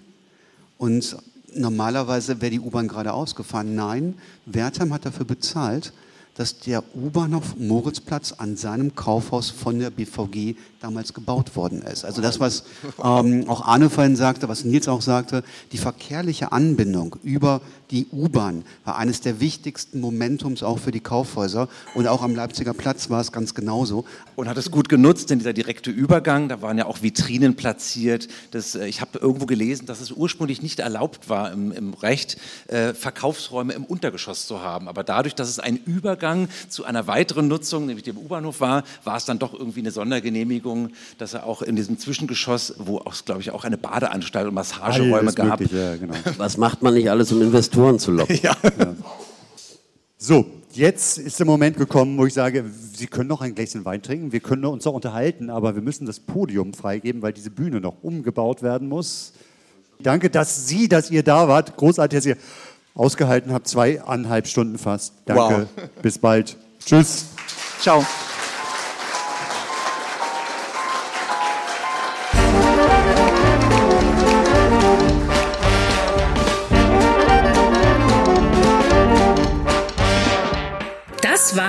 Goldstaub, der 20er Jahre Podcast von und mit Else Edelstahl und Arne Krasting.